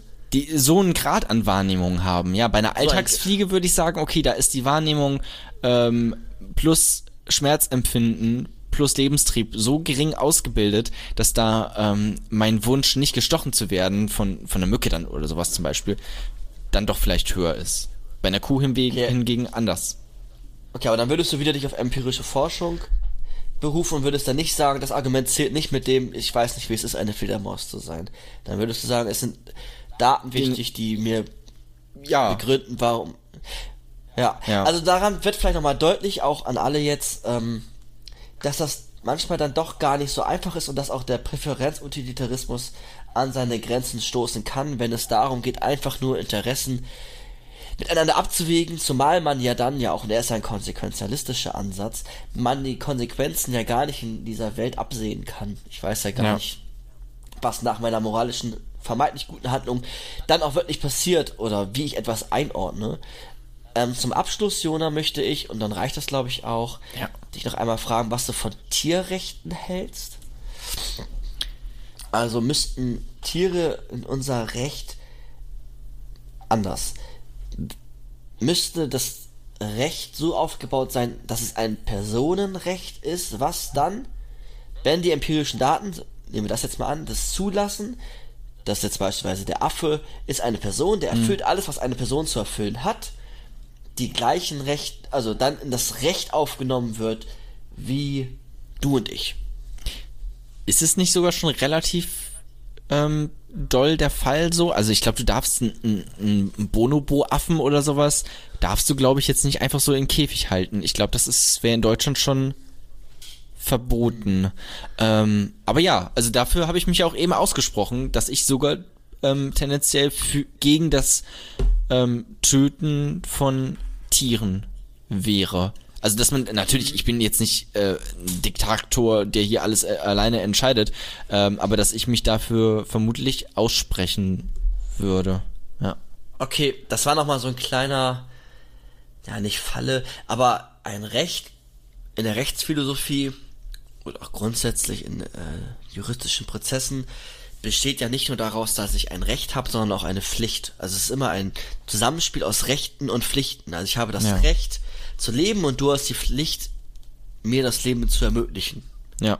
Das heißt, wenn ich, weiß ich nicht, ob es das heißt, aber heißt es dann nicht dann, wenn ich Affen, Bonobos beispielsweise, in das Recht einbinde, also ein Personenrecht erschließe, dass ich Affen, die andere Affen töten, zum Mord verurteilen müsste, also die quasi vor Gericht stellen müsste und dann müsste, ja, also da müssten, müssten sie ja auch die Pflichten haben, also sie müssten das auch ermöglichen, dass die Rechte eingehalten werden.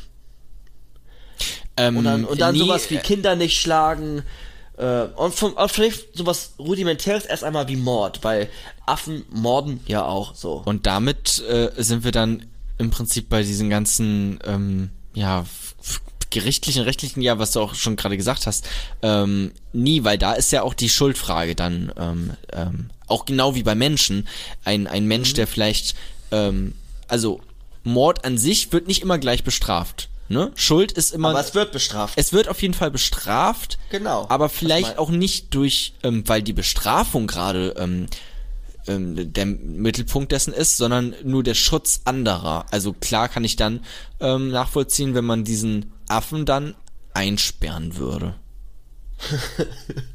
Ja, ich in auch. ein Aber- Affengefängnis. Also, Ja. das klingt irgendwie dumm, aber das ist doch gar nicht so doof, oder? Das ist doch eigentlich. Ich Aber finde. eigentlich sagt man ja im Alltag oft so, das sind ja irgendwie Tiere, die kann man das nicht zurechnen, die, äh, die handeln instinktiv, wie Aber, auch immer. aber das würdest du doch sogar so machen. Also, wenn du jetzt beispielsweise in Im einem Zoo Alltag, bist. nee, nee, warte, ja, warte, nee, scheiß auf Zoo. Das sind ja wieder konstruierte Sachen von uns. Du bräuchtest dann, wenn wir das durchführen, äh, eine gewisse Polizei, eine Aufsicht, die im Regenwald rumläuft und ja, das checkt. Klar. Gut, praktische ähm, äh, Komplikationen hier. Aber wir sind ja hier bei einem Philosophie-Podcast ähm, und wollen ja wissen, was ist das Richtige und das gute Handeln. So, und wenn das möglich wäre, dann würde ich sagen, ja. So, dann schaffst du auch noch Arbeitsplätze für die Affen vielleicht irgendwie, ähm, dass die dann sich gegenseitig aufeinander aufpassen können. Also ich würde es tatsächlich, also moralisch gesehen, ähm, würde ich das so weiterhin vertreten. Klar, praktisch gibt's da Grenzen. Wobei es dann wirklich schwierig wird, äh, wenn die Affen, sagen wir mal, weil sie alles erfüllen, ja, nicht auf der gleichen Ebene. Ich hatte dann überlegt, wieder mit dem Haus und wen rette ich dann? Wen muss ich dann retten als Staat? Den Affen oder das Kind? Oder den Menschen? Ja. Ja, aber ähm, ich glaube, das war jetzt erstmal äh, ganz gut. Man kann da noch ganz lange drüber reden. Wir hatten Ich angesprochen. weil wir auch schon ganz lange darüber ja, reden. ich weiß, ich weiß. Äh, ich glaube, so eine lange Folge hatten wir noch nie bisher, kann das sein? ja, das stimmt. Ja, ich hätte nicht gedacht, dass das die längste Folge unbedingt wird. Also ich habe mir schon gut vorstellen können, dass man auch da ähm, viel drüber diskutieren kann, aber die Zeit verging auch echt wie im Flug. Ähm, ja, Und wir haben, wir haben ja sogar einiges einfach mal so übergangen. Wir haben das mit diesen Embryos, was da vorhin war, also diesen ganzen rassistischen Peter Singer Gedöns, haben wir Ja. überhaupt nicht angesprochen. Wir haben sowas nicht angesprochen, wie was ist mit Zoos oder sowas, was, was noch mal Wichtigkeit sein kann. Was man noch als aller, aller, allerletztes ganz kurz zusammengefasst, damit sich jetzt auch die Menschen nicht alle doof fühlen. Also, wann darf ich irgendwie Tiere essen? Gibt es auch gute Gründe, Tiere zu essen, da würdest du mir jetzt auch nicht widersprechen wollen, das weiß ich. Wenn du irgendwie in einer Notsituation bist, als äh, wer auch immer in einer in einem Land lebst, wo du darauf angewiesen bist, Fleisch zu essen, weil du nicht die Möglichkeiten hast, deine Nahrung durch Pflanzliches zu dir zu nehmen, dann gibt Ja. es gute Gründe, auch ein Tier zu essen. Also das ist schon mal einmal. Also es, aber sehr es fiktiv geht gerade, ne? Meistens ist es ja andersrum. Inuits Aber in Alaska, die sind darauf angewiesen. okay, gut, okay, gut, hast mich. Ja. Ähm, also ich darauf wollte ich nochmal hinaus, dass es der philosophischen Perspektive nicht darum geht, es allgemein zu verbieten, sondern die Interessen miteinander abzuwägen. Ja. Also es ist nicht, es, bei Kant wäre es ein allgemeines Gebot, nicht Tiere zu töten, beispielsweise, wenn es jetzt aufgenommen werden würde. So wie es ein allgemeines Gebot ist, nicht Menschen zu töten, vernunftbegabte Wesen. Das, darum geht es dem Utilitarismus nicht, sondern es werden immer die Konsequenzen einer Handlung betrachtet. Also kann es gute Gründe geben, äh, Fleisch oder Tiere zu töten. Es wird immer der Einzelfall betrachtet, unparteiisch. Das wollte ich nochmal hervorheben, weil das ein ganz großer Unterschied ist zu der anderen Theorie, die wir letztes, vorletztes Mal, letztes Mal, letztes Mal Bei hatten. Kant, meinst du? Genau, da wird Ja. ja, die Konsequenz nicht betrachtet, da wird es kategorisch versucht Genau. zu erläutern. Wobei das ja bei uns praktisch gesehen auch jetzt die Gerichte nicht nur mit Kant argumentieren. Viel, Nein. aber ja auch nicht. Also auch nicht nur. Auch bei Menschen, auch wenn Menschen getötet werden, ähm, ja auch, auch nicht immer nur Kant vorkommt. Ganz genau. Ich wollte das nur noch mal hervorheben, weil das der Unterschied ist zwischen den beiden großen Theorien. Okay. Utilitarismus oder Konsequenzialismus und so ein deontologische Pflichtenethik nach Kant, bla bla. Dann gibt's noch einen Grund, wann darf ich Fleisch essen. Also man kann immer dieses mit diesem hedonistischen Prinzip, dass es einfach gut schmeckt und die Lust da einhergeht. Und ich darf es dann vielleicht, wenn das Tier, wie wir vorhin gesagt haben, an Altersschwäche beispielsweise stirbt, dann hätte ich vielleicht auch moralisch einen Grund, dieses Tier zu essen. Jetzt würde ich noch mal als aller aller aller, ich sag das schon die ganze Zeit, ne? Aber Moral ist auch immer so zu sehen, so wie du das vorhin gesagt hast, was ich recht wichtig finde, wenn man da nicht sagt, ja, ja, du, äh, Jona, ich habe ja jetzt gerade erfahren, dass du auch zum Beispiel Eier isst, ja, dann änder das doch, äh, du machst ja auch nichts dafür, dann muss ich ja, kann ich ja auch noch Fleisch essen. Du, du, dich interessieren ja auch nicht die Hühner, die da alle, bei dir sterben doch auch Tiere. Dass es nicht darum geht, sondern dass es erstmal, für mich ist Moral, jetzt habe ich jetzt keine, es gibt bestimmt auch Theoretiker, die das sagen. Für mich ist Moral ist natürlich ein Du sollst, also von außen herangetragen, allgemeingültige Prinzipien, aber immer als Ideal zu verstehen. Also ich, wir sind nicht in der Lage, stets immer moralisch zu handeln, nachdem wie wir handeln sollen, aber wir sollten es bestmöglich anstreben und, und das machst du beispielsweise, oder auch jetzt ich, oder auch die Zuhörer durch diesen Podcast, sich für das Thema zu sensibilisieren, sich mit dem Thema auseinanderzusetzen, in den Diskurs zu gehen, was wir jetzt auch in der Klimadebatte sehen, Ja. um dann wieder diesem Ideal, was dann formuliert wurde, beispielsweise utilitaristisch, sich zu nähern. Und ich glaube, das ist eigentlich ein ganz, äh, ganz schöner Abschluss. Ja, also auf jeden Fall, wobei man auch nicht unbedingt zu lasch sein sollte, finde ich auch. Also ich finde auch, es gibt ein gewisses richtig und falsch. Ähm, und ich finde, wenn jemand sich falsch verhält, zum Beispiel, wenn jemand äh, just for fun einfach äh, alle zwei Tage nach äh, Thailand fliegt oder irgendwie sowas, ähm, ist das für den äh, ja, CO2-Ausstoß halt ganz schön krass. Und ich finde, dann kann man auch schon auch ein bisschen ähm, ja, ihm sagen, dass das blöd ist, so, ne? Genau, ich unterstelle durch eine Sensibilisierung moralische Gefühle, die entstehen, die einen das dann zuwider sind. Ja, hoffentlich. Ja. Aber das war jetzt der Präferenzutilitarismus und die Tierethik aus dieser Perspektive. Ist noch jemand da? ähm, ich zitiere mal, ich, wir hatten ja letzte Folge, ähm, habe ich schon vorgelesen, der Lachs im Zweifel. Ein äh, User, äh, ein Zuhörer hatte mal geschrieben, äh, übrigens vier von fünf Sternen, er hatte geschrieben, ich finde den Podcast wirklich toll. Mein einziger Vorschlag ist, dass es nicht länger als 45 Minuten dauern sollte. Weiter so. Hm. Ähm, ja, haben wir nicht ganz geschafft diesmal. Also, Shit, ja. also wirklich, ne, ich habe noch nie so einen langen Podcast aufgenommen. Ähm, aber es hat sehr viel Spaß gemacht. Ich glaube, also ich habe sehr viel gelernt. Ich hoffe, ihr da draußen auch. Ähm, du vielleicht auch, Micha. Ich weiß es nicht. Äh, ja, ja, Ja. Doch, es sind wieder alte Sachen. Doch, doch, ich habe auch Neues gelernt, ja. Cool, das, das freut mich. Dann, äh, wenn's euch, wenn, wenn ihr es gut fandet und es euch Spaß gemacht habt, dann ähm, geht doch mal noch mal ganz kurz auf iTunes, äh, lasst eine im Idealfall 5 Sterne Bewertung da und dann ähm, könnt ihr auch gerne irgendwo uns folgen, egal auf Spotify, äh, Deezer. Sind wir bei Deezer? Weiß ich gar nicht. Ich glaube noch nicht. Muss ich noch mal Du einrichten. bist der Producer. Ja, muss ich glaube ich noch einrichten. Aber iTunes, Spotify, Castbox, äh, Google Podcast, wo auch immer ihr uns folgen wollt, macht das gerne und ähm, dann sehen wir uns hoffentlich, hören wir uns hoffentlich in ungefähr einem Monat wieder. Tschüss. Tschüss.